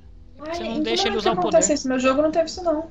É porque quando você não usa os poderes, você fala pro Daniel não usar os Uhum. poderes, ele não usa e o Finn morre, ele fala, é, ele morreu, a culpa é sua, eu devia ter usado os poderes e blá blá blá. Ah, tá. E aí ele remessa o Shan contra a parede. Fode tudo. Gente, que loucura. Fica puto pra caralho. E é por isso Ele parece também morre se você usar arma. que... É verdade, se você pegar a arma. Oi, rapaz. Mas aí no nesse cofre, caso. você tem que ir com ele antes. É. que falo, É um final muito. Acho que a última vez que eu vi era 1% das pessoas que tinham pego a arma do. Do Big Joe, não, do. Meryl. Eu ia falar do Gus. Virou Gus, vai ser Gus. Deixa eu ver aqui. É. Acho não, legal que 2%. esse ele tem muitas possibilidades, mas pra ser Life is Strange são as possibilidades que acabam ali, sabe? Não vai ser nada levado pros próximos episódios pra alterar tanto a rota a ponto das nossas histórias serem totalmente diferentes, como é com Detroit. Igual do Chris. Exatamente. Chris já foi atropelado, não vai mais aparecer. A consequência principal é com um personagem que você não joga que não vai acarretar em uma mudança drástica na- no próximo episódio. É. Imagina-se, né? Uhum. Não, não acho que vivo ou morto o fim ia ser uma coisa muito drástica. E então achei aqui, ó, 98% não pegaram a arma, só 2% tiveram a manha de, de pegar a arma. Eu tentei pegar, mas não deu. Ainda bem que Não. não pegou, porque isso aí. É. Que é armadilha mesmo, isso aí. que- É, mas de pegar a arma você precisa fazer a rota de aceitar participar do heist desde o começo, né? Uhum. Porque você precisa chegar lá com o Finn e com o Daniel, fuçar na região, você vê que tem uma arma dentro do cofre. E aí, aliás, essa- esse plano é- tem- tinha tudo para dar errado, eu juro que eu não entendo. O poder do menino é, é telecinésia e ele- quando ele explode uma coisa faz barulho. Como é que eles tinham a ideia de vamos fazer isso em silêncio? Não tinha como explodir um cofre em silêncio. É, Ou, realmente. ou mesmo assim, vai, vamos lá, vamos roubar o cara do tráfico. Genial, porque o cara não vai atrás de vocês. Não, imagina, ele não vai querer pegar todo o dinheiro que ele perdeu. O que, que o Finn queria matar o cara também depois pra, pra pagar? E mesmo que matasse, ia ter gente do. que o cara responde um cara maior ainda. Ia ter gente atrás deles. É uma ideia de Jerico. Um plano igual. Que nem a gente tá falando do paralelo, igualzinho o plano de Jerico da Max de salvar o William. Vai dar merda. A gente sabe que vai dar merda. Todo mundo que tá assistindo sabe que vai dar merda. O Pikachu que tá aqui do meu lado sabe que vai dar merda. Todo mundo sabe que vai dar merda. Arte de filme. É, mas se você conhece Viagem no Tempo, você sabe que não, não era uma coisa boa que a Max estava fazendo ali. Mas ela queria ajudar. É, então. O Daniel também queria ajudar. Ah, foda-se o Daniel. São planos burros que os personagens cometem ações burras que você não tem muito pra onde fugir. Vai ser. É, eu acho que eles ficaram isso. cegos pela possibilidade de, de ter o dinheiro e, tipo assim, dar o fora dali antes que qualquer pessoa pegasse eles. Eu vou preferir pensar que eles foram burros mesmo. Mas não dá pra deixar- se colocar numa situação limite como essa sem de fato ter vivenciado. Então pode ser de fato que eles foram gananciosos demais e burros demais ao mesmo tempo. Porque, né, quando você vai roubar uma coisa, pelo menos pensa, né? Todo 11 homens e um segredo tá aí. Eles fizeram um baita de um planejamento, conseguiram roubar até um cassino em Las Vegas. É, mas eles não tinham, eles tinham inteligência que os meninos não tinham. Eles não tinham o George Clooney. Exatamente.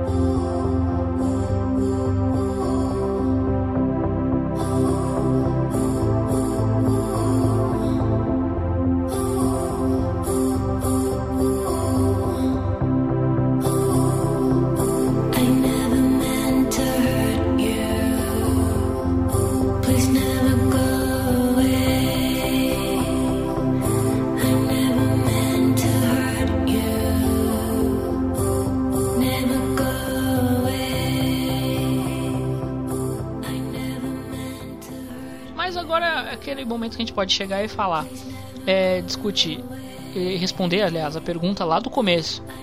Esse episódio foi realmente melhor que o anterior? Foi uma porcaria? Foi muito melhor? Agora vai tudo dar certo?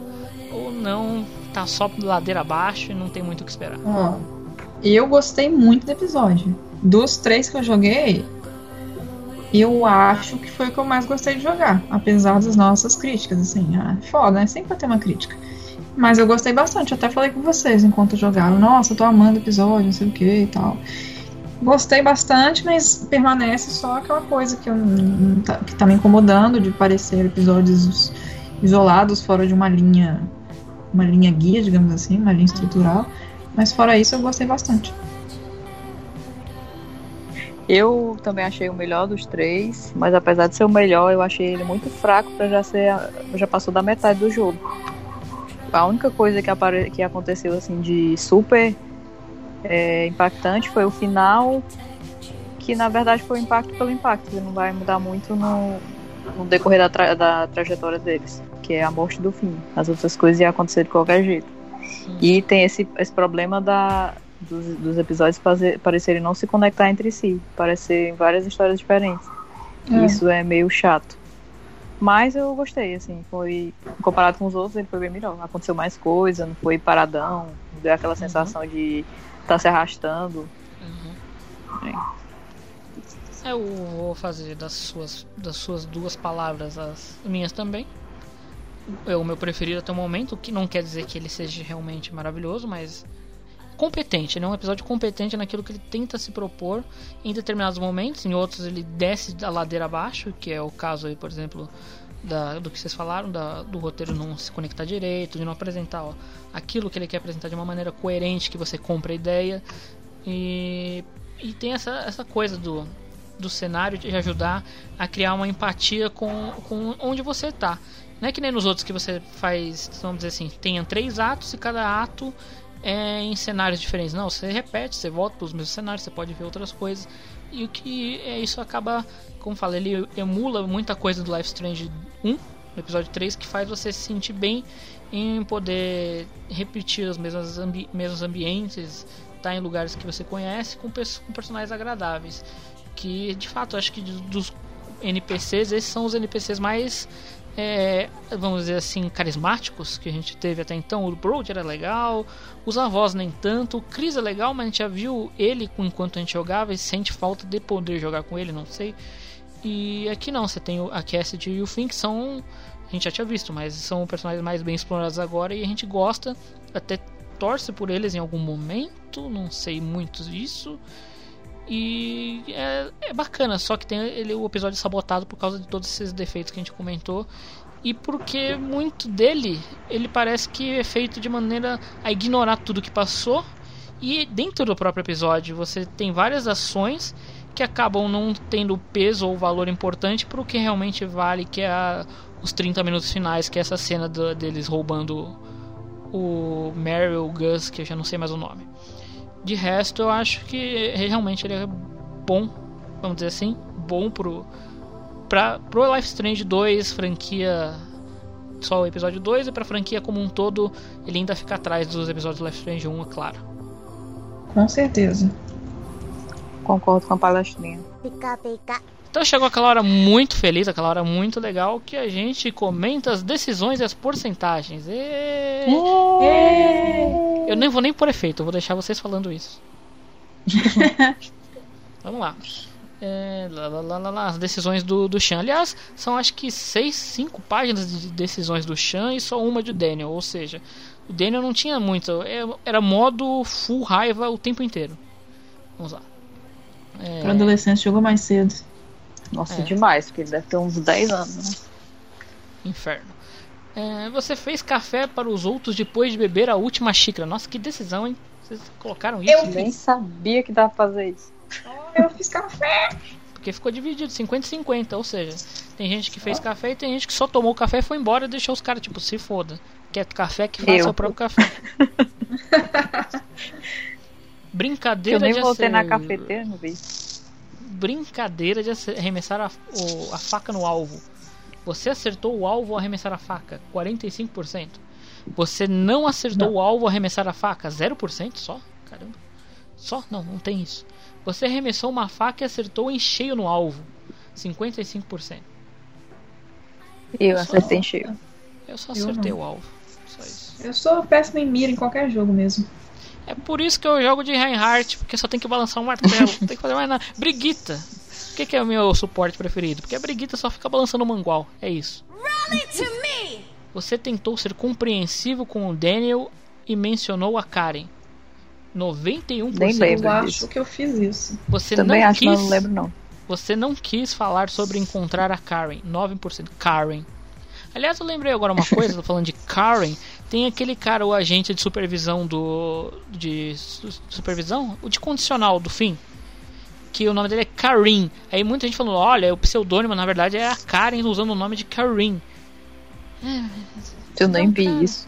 Tem uma carta dentro da, da, da barraca do Finn que mostra ele conversando com esse supervisor de condicional dele. De fato, é estranho que o, tantos nomes que existam no mundo, a Dontnod tenha escolhido o nome do cara ser Karim. Estranho. Bem bizarro. É, aí que foi preguiça mesmo. É, mas é estranho, pô. Por que coloca, não coloca outro nome? Tem que colocar um nome quase igual do nome da mãe deles pra pessoal ficar especulando coisa Pois é. assim. Estranho. Eu deixo aqui mais um. É, deixo aqui mais um predict aqui que não vai ter nada a ver, foi só uma carta pra saber que ele foi Não preso. vai ter nada a ver mesmo. É, foi nada. Esqueçam isso. Aí, lá, 4 de dezembro de 2019. Caralho, a mãe do cara era supervisora do fim. porra. Por que, que ela colocou esse com dois E? É porque ela gostava de. Karin, Karen. ok, ignorando, voltando. É, você perguntou para o Daniel sobre o relógio, 84%. Você não mencionou o relógio, 16%. Eu acho que perguntei. Não lembro. Eu Péssima. não perguntei. Você incentivou. Incentivou não, opa. Você interveio o quando o Big Joey golpeou a Cassidy. 76%. Sim. Você não deve. golpeou a Cassidy? Ah, tá. Ele não golpeou, ele deu um peteleco, Não, ele deu lembrei, um lembrei. pedala nela. Só isso. Aí ela toda, ah, eu sei me defender, feminista. É, eu fui a favor da feminista, eu não meti. Especialmente porque o cara parece o Kratos e ele tava com uma submetralhadora na mão. Simplesmente eu preferi deixa pra lá, deixa pra lá. Na real, isso não dá em nada, né? Porque eu escolhi não desafiar, deixei a menina tomar o pedala e ser feminista e ela transou comigo na cabana do mesmo jeito. Então, pff, não adiantou nada. Hum, Interesseiro. Na verdade, eu nem sabia que ia ter isso. Ah, tá. Você aparou muitos brotos, 95%. Olha, as pessoas são boas cortadoras de maconha, olha imundo. Pra ver como era difícil esse jogo, viu? De 95% conseguiram. Porque era chato, ele só, só é um, game, um gamezinho chato. Não tem nada de difícil. É, você aparou uma quantidade média de brotos, 4%. São pessoas que não têm uma coordenação muito boa. E você aparou poucos brotos, 1%. Sim, a pessoa realmente não tava se dedicando Não, a não, a isso. pessoa tava jogando, tava lendo o WhatsApp enquanto isso. Você pediu para o Daniel ajudar com os galões e ele aceitou 1%. Tô falando que esse Daniel tava Nossa. possuído pelo capiroto? Você pediu para o Daniel ajudar com os galões e ele se recusou. Não, opa, falei errado. Opa, volta tudo. Não, tá certo, sei lá o que eu falei. Volta tudo, cancela isso. Não. Você pediu para o Daniel ajudar com os galões e ele aceitou 1%. Tá certo o que eu falei. Você pediu para o Daniel ajudar com os galões e ele se recusou 6%. 6 é 6. Você não pediu para o Daniel ajudar nas suas tarefas 93%. Porque aqui é independente, a gente não Olha. precisa de ajuda. Ajuda pra quê? Vocês pediram ajuda, não? Eu pedi. Eu não pedi. Eu só ajudei. Eu, Ele eu ajudei. Eu ajudei Ele a lavar ajudou também. Fazemos parte das poucas estatísticas. Pouquíssimas. Tá lá, vamos lá. Você ficou sóbrio em volta da fogueira, 49%. Você ficou bêbado em volta da fogueira, 51%. Fiquei bêbado. Eu também. Eu não fiquei bêbado, eu fiquei dopado. Eu fiquei leve, livre, leve e solto. Porque eu não bebi, eu só usei o bobo. Drogado, isso mesmo. Você foi dormir com o Daniel, 63% contra 37% que ficou até tarde e deixou cortar em seu cabelo. Eu fui dormir com meu irmãozinho. O cara acabou de tentar um, um duplo homicídio ali, então vamos, vamos aceitar o que. Exatamente por isso. Ai, Você assumiu a culpa quando Daniel acertou o Big Joe, 66%. Finn assumiu a culpa quando Daniel acertou o Big Joe, 39, 34%. Eu assumi eu culpa. sumi. Eu também. Eu, não, eu fiquei com medo que não ia que aconteceu. Ele, eu, aliás, eu fiquei com medo que o Big Joe ia bater na, no Daniel se eu não assumisse. Eu fiquei com medo. Ah, é também eu paia, né? Assim, sei lá, você deixar os outros. O menino já tinha estragado tudo. Você vai lá e deixa alguém assumir a culpa. O que também é uma boa, uma boa agilidade pro cara atravessar a mesa, pegar o cinzeiro e tacar na cabeça do grandão. Vamos lá. Aí aqui o que já começa as decisões que realmente importam pro episódio. Você aceitou fazer parte do roubo 23%. Você não aceitou fazer parte do roubo 68%. Você acabou sendo convencido a participar do roubo Ah, tá. 9%. Oh, Não aceitei. mais. Hum? Não aceitei. O que que acontece então? Não entendi muito bem. Você não aceitou participar mesmo assim. Como é Você que acaba todo mundo no mesmo lugar? Você vai lá resgatar. Não, você vai resgatar e aí acontece a mesma coisa. O cara aparece com rifle, blá blá blá blá blá. É, porque Uhum. ele se rebela, aí o cara aparece e dá merda do mesmo jeito. Ah, tá. O que é pior, porque você tá lá falando, não, Daniel, a gente não vai roubar porra nenhuma, vamos embora dessa merda. Aí ele dá o chilique supremo e explode a porta. Exatamente. Criança tem a ideia Menino de um xirico. Jirico. E assim que ele entra na Ele porta. o chilique que ele dá nesse caso é de raiva por causa do que não deixou roubar? É, exato. É. E Esse fica é falando também as mesmas besteiras que ele fala durante o episódio. Que você não manda nele, que ele já é crescido, dessas besteiras. Poder é meu. ele dá, ele, ele fica revoltado porque iam matar o fim, só por isso. Ele tá muito revoltado nesse final. Revolta com várias coisas. Ali foi o momento que eu. que- a ruptura mesmo, que eu não gosto mais dele mesmo, não. Ele faz o que Uhum. quiser na vida. É porque ele é burro. Ele foi. Quando ele explodiu a porta, me deu uma raiva tão grande. Uhum. Ah, mas deixa- deixa pra lá. Mas é divertido, porque assim que ele estoura a porta, ele. Oh meu Deus, tem um cara com uma arma que me ouviu aqui e tá apontando pra minha Oh! cara. É aquele print que eu fiz do Pikachu surpreso, que tá o É. Daniel surpreso. O estagiário vai botar no post, no- na, na descrição isso daí. Pikachu surpreso, que é o Daniel surpreso. Quem podia imaginar, né? Que apareceria uma pessoa com um revólver, Oh. com uma. Meu Deus, esqueci. Um rifle do outro lado. Justo o cara dono do- da plantação. Realmente. coisa, né? Que mora Era a difícil de imaginar. Que mora eu ia não. ficar com muito mais raiva do Daniel nesse final. Porra. Com certeza. Ele dá chilique. Ele dá chilique e quando ele vê que fez merda, ele fica todo é, de orelhinha baixa. Ele, ele começa a obedecer as coisas que o, o Chan fala. Porque no outro não, ele se rebela mesmo e é o dono da verdade. Mas esse aí não, ele vê a merda feita, aí. Aí se arrepende.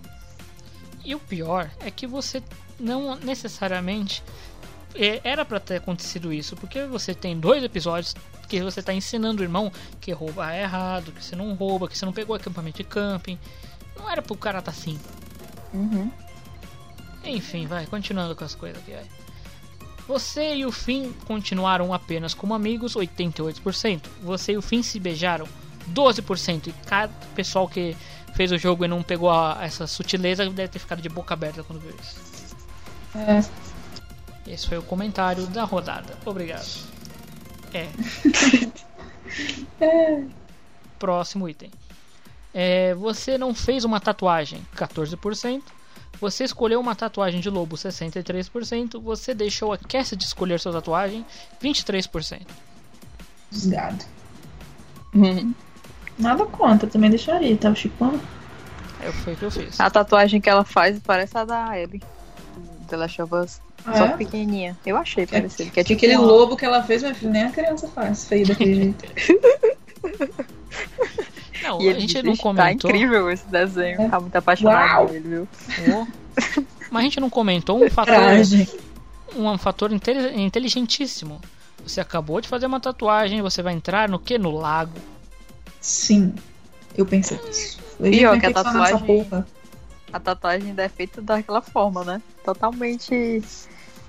é, com a coisa sem desinfetar o canto, sem É. fazer nada, no meio dos, dos- as poeiras subindo, sei lá, tudo ali tá.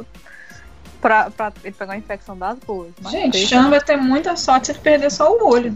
Ele perder o braço depois dessa. A vigilância sanitária, ó, 10 barra 10. Mas realmente, o que é uma infecção de tatuagem recém-feita numa lagoa gelada, perto de, sei lá, perder o olho ou talvez a- o nervo óptico e perder os dois, a visão dos dois olhos? Nada, nada, tranquilo. De boa. Ele vai ficar. Ele vai ficar muito bonito com um tapa-olho, assim, vai ficar bem radical. É, e de moicano. Show. Tá lembrado de uma ficar, coisa. cara, ficar cara de bad boy. Lembrar até de uma coisa que eu acabei esquecendo de comentar durante o episódio. Pode falar. Que eles falam, ele fala, acho que é com o Finn, sobre o lance da viagem dele pra Porto Lobos. Só que ele não tem nenhum plano a respeito disso. Tipo, o Finn pergunta, ah, sim, como é que você vai fazer quando chegar na fronteira? Vai passar de carro? Vai passar a pé? E o dinheiro? Ele não pensou nada disso. Até esse momento, eles já estão seis meses na fogos. Olha. É. Eles já estão há seis meses no meio do mundo e nem isso ele planejou. E vocês chegaram a ver o mapa o, da onde eles estão, a localização, em que lugar da Califórnia eles estão? Não. Eles estão lá em cima ainda, quase divisa com o Oregon. Tipo, eles nunca vão chegar na, na- no México. Porque a Califórnia, ela pega um- uma boa parte da costa leste americana, né? Ela é muito extensa. A Califórnia é um... É tipo um, um compridinho. Tipo, vamos pensar no Chile, na América do Sul, ele é mó compridão. Então, para esses caras conseguirem descer até o México, vai demorar muito. Eu duvido totalmente que eles consigam. Já- Eu acho que eles já desistem do próximo. Aí voltam pro Oregon. Oregon. Washington. Ah, Seattle. Seattle, exatamente. Washington. É, Washington é o estado, Seattle é a cidade, capital. Ah, sim, entendi. Opa, você não foi dar um mergulho noturno com a Cassidy? 15%. 15% fala, não, tá muito gelado, não quero, não curto isso. e 85% fala, não, ah, amiga, agora aí é peladinha, vamos entrar na água, vamos ficar congelar as bolas. tá. E essa é uma, é uma coisa que eu estou confuso, porque eu não sei em que momento isso aconteceu e por que isso aconteceu. Cassidy ficou, com, eh, ficou brava com você, 13%. Contra Cassidy não ficou brava com você, 87%. Acho que é o meu caso que eu tava falando, não? Uhum. Dela aceitar, dele aceitar roubarem um cofre, ela ficou puta. Mas esse daqui tá classificado antes da parte de beijar ela. Será que não tem a ver com ele ter Ai. entrado na água ou não? É, eu não sei. Fica a dúvida. Enfim, e aí, você beijou a Cassidy 65% contra 35% você não beijou a Cassidy. Mais um momento de tipo, por que você não beijou a Cassidy? Realmente, entrou na, já entrou no lago. É. já tá no lago, tem que beijar, querido. A menos que seja alguém que. Não, porque aí não vai bater os números, mas digamos que fosse alguém que tinha beijado o fim falou: Não, eu beijei o fim, já, já deu, não, tá errado. Se eu beijar cast, eu tô Tá, tá, mas indo. entrou pelado no lago. Mano, mano, você tá pelado no Corre não. lago. Sei lá, deve estar menos 15 graus o negócio, correndo risco de hipotermia tudo mais. É, Todas beijo pra esquentar. É, puta merda. Ai, ai. E aqui você entrou na barraca da Cassidy, 57% contra 43% que você não entrou na barraca da Cassidy. Olha só, pensei que era bem mais. Imaginei, o pessoal fosse querer dar o passo mal que a perna. É bizarro, porque. O povo é mais Pricefielder. Caramba, eu imaginei que ia ser uma lavada. Todo mundo que chegou ao ponto de finalmente entrar na barraca da Cast. Aliás, gostaria de deixar o meu, meu parabéns, que não é tão parabéns, mas vamos dizer assim, que a- essa parte ela tá cheia de. A Cast tá cheia de jogando duplo sentido pra ele ali na- nessa parte. Falando essas palavras, esses trocadilhos, vamos dizer assim. E a legenda até pegou algumas, outras não, umas realmente não tem tradução. Vocês não viram Eu isso? nem lembro do diálogo. Eu ouvi. Ah, tá, porque tem umas Eu horas que ela fala. É, foi- é, tipo. Não é bem. Eu tô brasileirando, mas não era exatamente isso que ela falou. Tipo, você gostaria de entrar na minha barraca? E ele fica. Quê? Alô? Chan? Alô, terra? O cara fica meio realmente. Percebe que o cara tá meio fora de sincronia. Tela azul, deu tela azul nele. Uhum. Como se você entrar na lagoa pelado com a menina não fosse já um sinal do que tava por vir, né? Não. Inocente. Muito. É, tá, e você roubou um veículo sem acordar o Big Joe. 28%. Você acordou o Big Joe e ele foi atrás de vocês. 13%. Você sabotou os veículos do Big Joe impedindo que ele fosse atrás de você. 59%. Eu sabotei. E acordei o Big Joe. Big Joe. Ô Big Joe. Eu que a gente também. não sabe se é Joseph, deve ser Joseph. É, ele não acaba nunca essas decisões, meu Deus do céu. Você entrou escondido na casa do Meryl sem acordá-lo. 3%. Stealth passou longe nessa galera. Você acordou. Essa façanha aí. É. Não sei não. Você acordou o Meryl quando entrou escondido na casa dele. 20%. Você chegou depois que o Finn e o Daniel tinham entrado na casa do Meryl. Meu caso, 77%. No meu caso também. Você pegou a arma do cofre do Meryl, esse a gente tinha comentado, né? 2% só. Contra 98 que não pegaram a arma no cofre. É porque tem aquela opção, né? Quando você, o Daniel abre o cofre, você tem a opção de pegar a arma ou pegar o dinheiro. As pessoas acho que normalmente vão pegar o dinheiro, né? Porque é meio burro, Uhum. porque se já tem duas pessoas pegando o dinheiro, você podia pegar a arma. Que não mostra pra porra nenhuma, né? Porque depois, se você pegar a arma, o fim morre. Ah, que é burro, não é burro, é uma pegadinha isso. Isso é trollagem em cima do jogador. Porque você acha que pegando arma você vai estar mais seguro. Olha aí a mensagem, a mensagem aí. Você acha que pode de arma te deixa mais seguro? Deixa nada. Seu amigo maconheiro vai morrer. É, Você atirou no Meryl e o fim foi morto. Olha aí. O que que acontece quando você tem porte de arma? Não dá certo. 1%. Só 1% das pessoas tiveram coragem de atirar no Meryl. Você disse para o Daniel usar o poder e o fim não foi morto. 84%. É. Exatamente. Aí eu Eu também.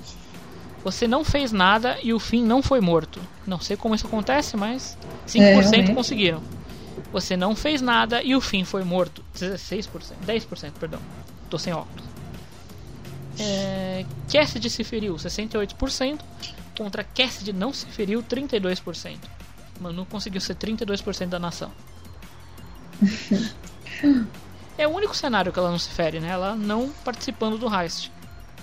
Heist, não sei porque eu tô É, a minha heist, tava é só desmaiada. Não, mas no caso, Cassidy ma- estava desmaia- desmaiada. Desmaiada é estar ferida. Não, não tava ferida. Mas eu acho que mundo- se você não for pro lago com ela, ela também acaba não participando. Tipo, se você escolher ajudar e ainda não for pro lago. Uhum. Tipo, ela deve estar desmaiada por causa do furacão que tava lá dentro mesmo. Mas nas minhas estatísticas ela não tá ferida e mesmo assim não mostra nenhum ferimento nela quando vai passando a câmera, assim. Que curioso. Porque pra mim ela só não se feria se ela realmente não participasse. estando dentro da sala, pra mim todo mundo tá no status de ferido. Na realidade, Não, quando ela não tava pela- dentro da sala. Ela tava lá de fora da casa. Pro meu. Pro meu gameplay, quando eu joguei a primeira vez, eu achei que tava todo mundo morrido. Morrido, mortido. Porque tá todo mundo no chão. Normalmente quando alguém tá respirando é sinal de que tá vivo. E ninguém tava respirando ali, falei, morreu. Mas eu não me atentei que era Ai, Deus, limitação casa gráfica. morreu então? É, eu acho que não. Preocupado. A Su não tava nem participando, como é que ela morreu?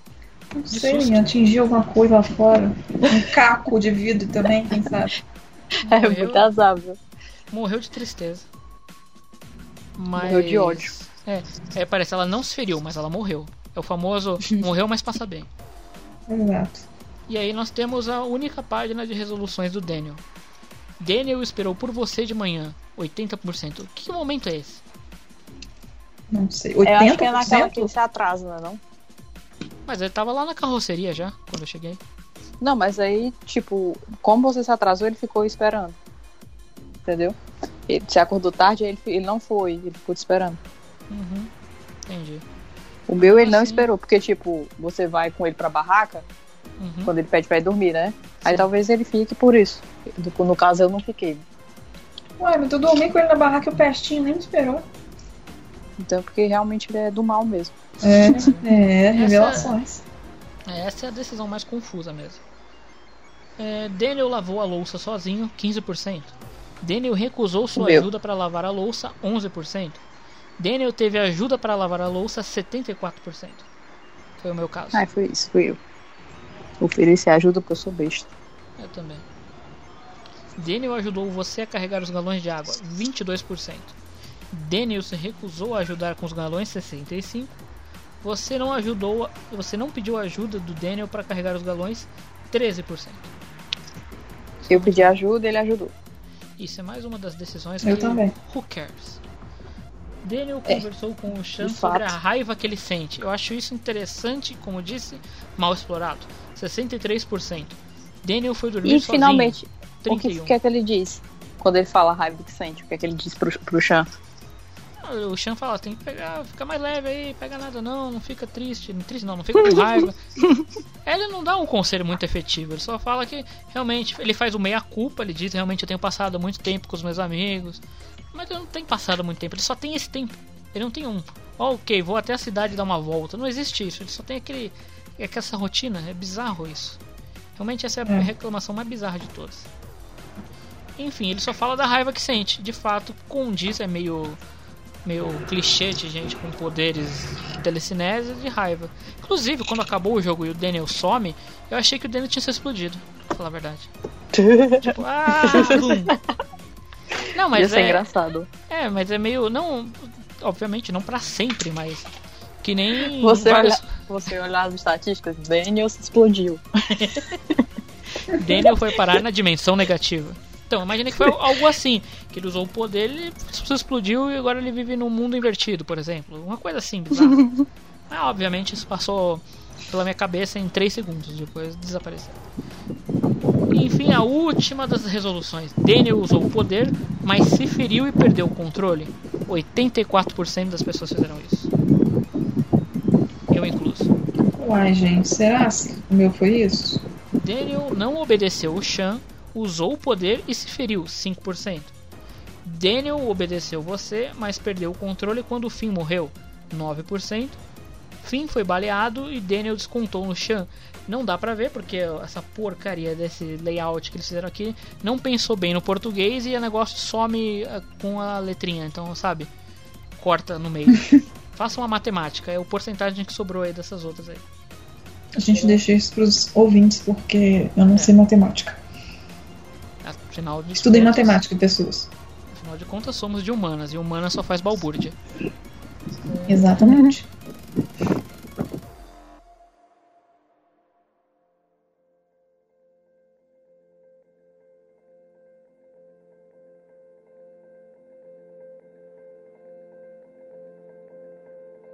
E aí, pra fechar, a gente pode aqui comentar o expectativas para o próximo episódio. Nossa.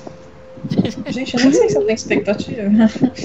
Não, eu, a única realmente não expectativa sei. que eu tenho A única expectativa que eu tenho é que a mãe deles apareça, porque eu, eu não quero que ela apareça no último. Vai ser um saco. Se for o É. final e ainda for uma besteira. Ah, eu tava longe porque eu quis curtir a vida, fim.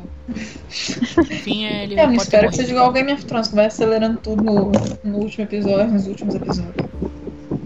Ah, mas vai. Primeiro, vocês, vocês já estão meio que a gente já tem um consenso que o jogo não vai continuar exatamente do ponto onde parou, né? Ele vai ser que nem os outros episódios, vai ter passado algum tempo. A gente não vai ter, não vai ver direito como que o Shan tirou esse pedaço de caco de olho do olho, caco de olho do olho, caco de vidro do olho. Obrigado. É, provavelmente vai ter que ler naquele diário que não é diário. Ah, então, fulano de tal me socorreu e eu tô bem. Só perdi um olho. E todo esse lance do, do policial aí que será que vai ser, será que não vai ser? Como a gente falou, não, não- necessariamente isso vai ser algo que ocorre porque os finais, cenas pós-créditos nunca raramente aliás, são exatamente iguais aos que aconteceu. Tipo, anterior era a Cassidy apresentando a, a fazenda ali, a, a plantação e ensinando o que eles tinham que fazer. Isso nunca acontece no, nesse episódio. Uhum. A gente supõe que é no, no tempo antes, né? Os Aham. dois meses que eles não mostram. Mas isso aí do policial acho que é só é, pista falsa. Sim, eu, eu normalmente, eu, pra mim, eles é natural, porque eles não têm o episódio pronto ainda, eles não têm é, realmente tudo como vai acontecer, então eles jogam alguma coisa do que eles pensam que vai ter no próximo episódio. Foi o caso da plantação de maconha, olha, vai ter uma plantação de maconha no próximo episódio. É isso que a gente vai lidar. No caso da cena pós-crédito aí do policial, não necessariamente você vai ter uma cena do Chan andando no meio-fio e um policial vai falar isso para ele em algum momento, mas a ideia é essa, que vai ser um problema com algum policial e que de fato ele está sozinho. Essa é a principal mensagem que veio para mim. Você está sozinho agora, vai ser alguma coisa de se virar sozinho, talvez sem o Daniel. O Daniel foi atrás de alguém, não sei. É, eu imagino que ele tenha fugido e ido atrás da mãe, né? Mas. É o mais natural, né? Porque é o que a gente tava falando Uhum. antes. É, tem pouco tempo. Se for ter esse negócio da igreja aí, então é menos tempo ainda. Eu realmente não sei se esses boatos se confirmarão, mas faria algum sentido para a história do fim não ficar um arco aberto sem, sem nada. Que eu imagino, é, por exemplo, começando o episódio ele no hospital. Aí nesse hospital já pode estar a mãe dele. Uhum. Ele não vai querer conversa, o, o Daniel vai querer, que tá cansado de ficar perambulando pelo, pelo mundo e aí eles brigam, o fim se manda, o fim não, o Chan se manda. Aí por aí vai. Aí sim, ele tá sozinho no mundo e o menino tá lá com a mãe dele.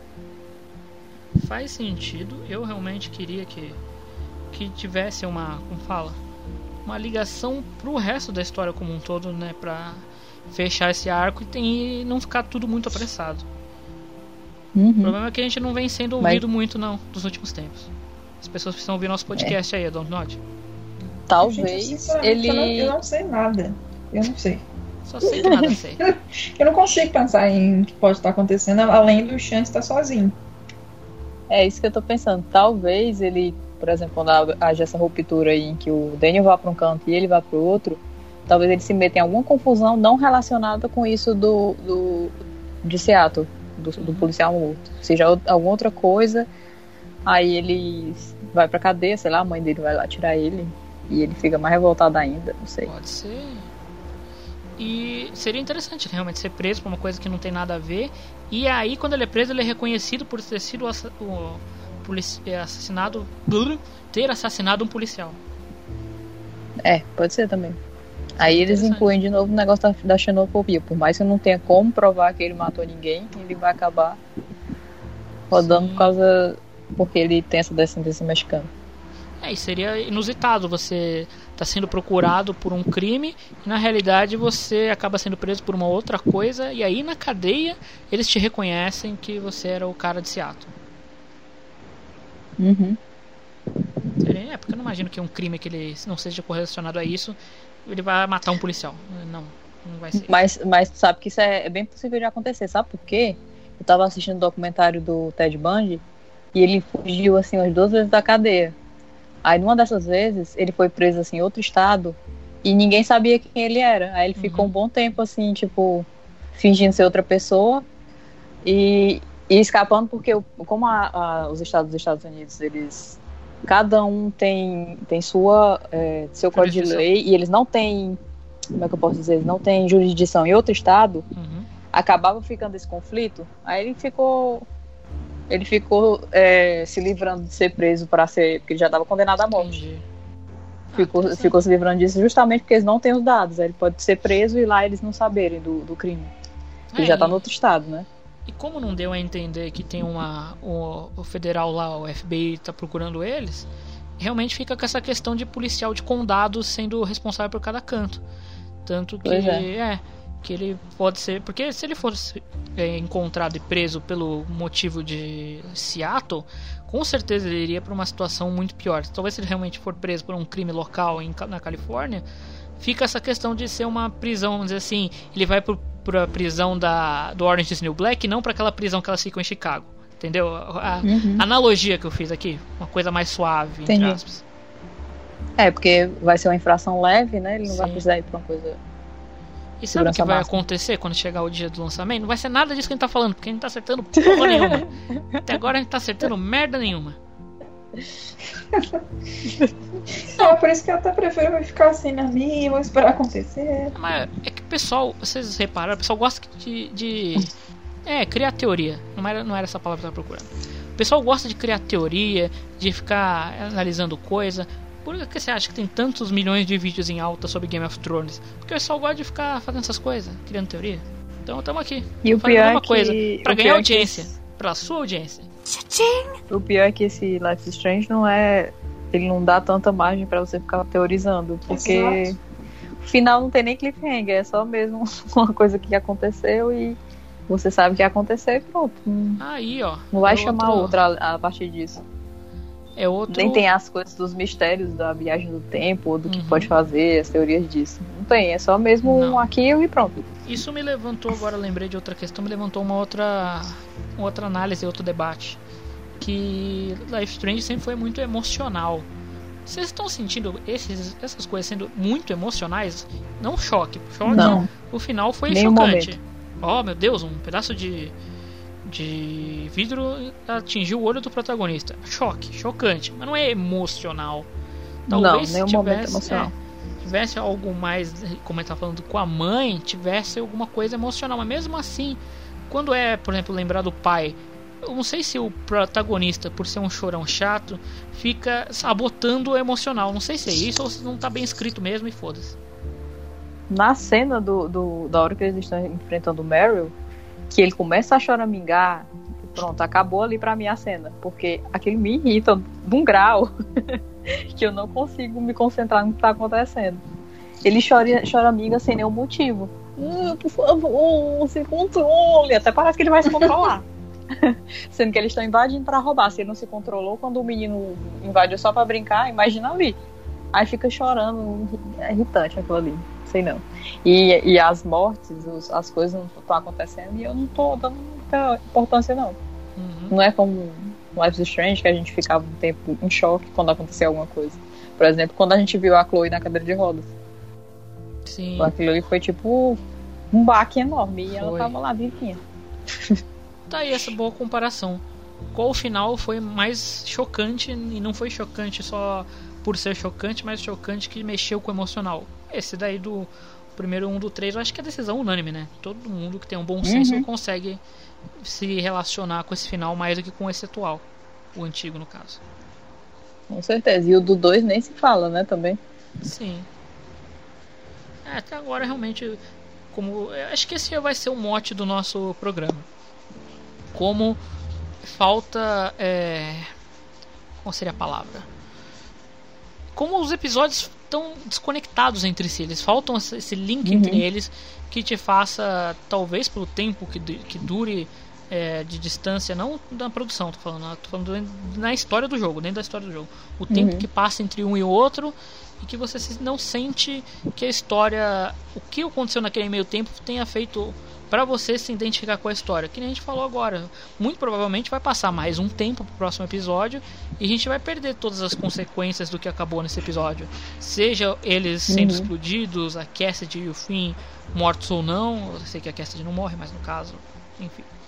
E o tal do, do problema que vamos dizer assim, que é o choque do episódio, é o olho do cara perfurado.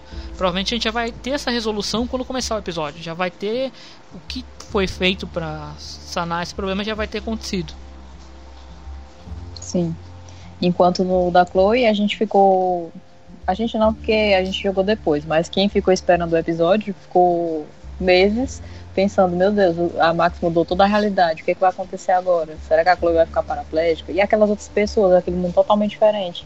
Será que ela agora faz parte do Vortex Club mesmo? Ela vai ficar naquela realidade? E, tipo, era um mundo novo, totalmente diferente do que ela viveu antes. Tinha tudo isso pra você pensar enquanto esperava os episódios. Esse aí não tem. É, o meu caso pessoal, eu acho que eu só fiquei pensando. Porque na época eu, eu acho que foi. Não tinha, acho que, modo de colecionador. Eu acho que tinha que rejogar de novo. Não lembro. Eu sei que eu rejoguei para pensar em onde eu posso, no próximo episódio, dar reboot e voltar para essa linha do tempo. Acho que foi a maioria das coisas. Porque, meu, ninguém queria realmente aquilo. Ninguém achou que o jogo continuaria naquilo. Apesar da cena pós-créditos bem inteligente daquele a cena do pós-crédito do 3 pro 4 mostrar só a festa do fim do mundo lá da piscina do Vortex Club. Ou seja, Uhum. eles não mostraram a Chloe, não mostraram nem a Chloe cadeirante, não mostraram nada da Chloe. Então eles esconderam, achei bem inteligente isso, esconderam o, o próximo. Foi um teaser que não tinha teaser, não mostrava nada. Achei bem inteligente isso. Uhum. Ainda mais que o episódio 4 acho que é o que é mais carregado de coisas acontecendo.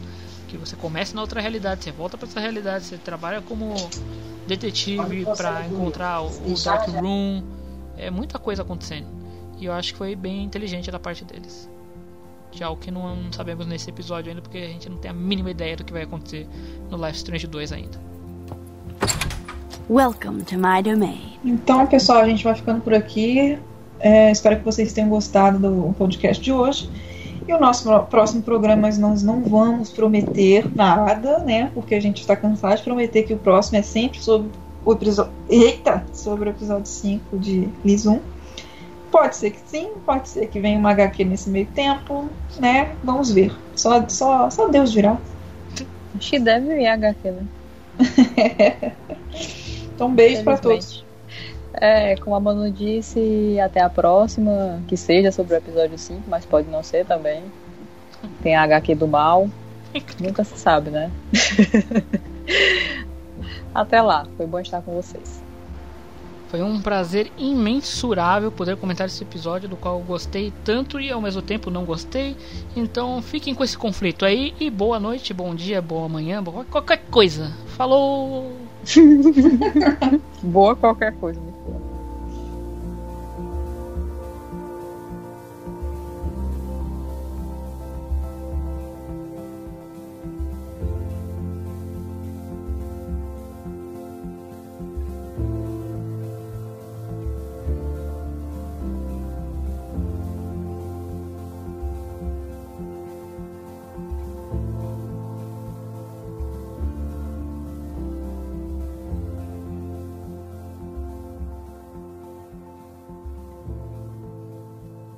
Esse podcast foi uma produção Rádio Chacabra.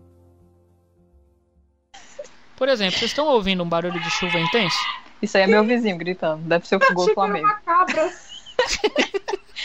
é meu vizinho gritando. É Gold Simulator. Em, tec- em, te- em teoria, você tinha que falar só que era ver um aniversário, né? É isso que eu vou falar. Você começou a falar um monte de coisa, foi outra. Vai falando, vai falando. Empolguei, empolguei aqui. Ok, empolgou. Ok. Hashtag empolgou. Hoje, hoje, hoje, então, peraí. Hoje, hoje, deixa eu falar. Hoje. Hoje. Hoje é um novo dia. Hoje. De um novo tempo que começou. Tá, deixa eu ir. 3, 2, 1. Hoje, inclusive, inclusive, isso mesmo. Os nova-iorquines. Peraí, volta. Devia deixar isso aí, ó. Tá ok, vou deixar essa porra aí. Vou, vou arrumar essa porra aí não. Ai, então bota um nos erros de gravação depois.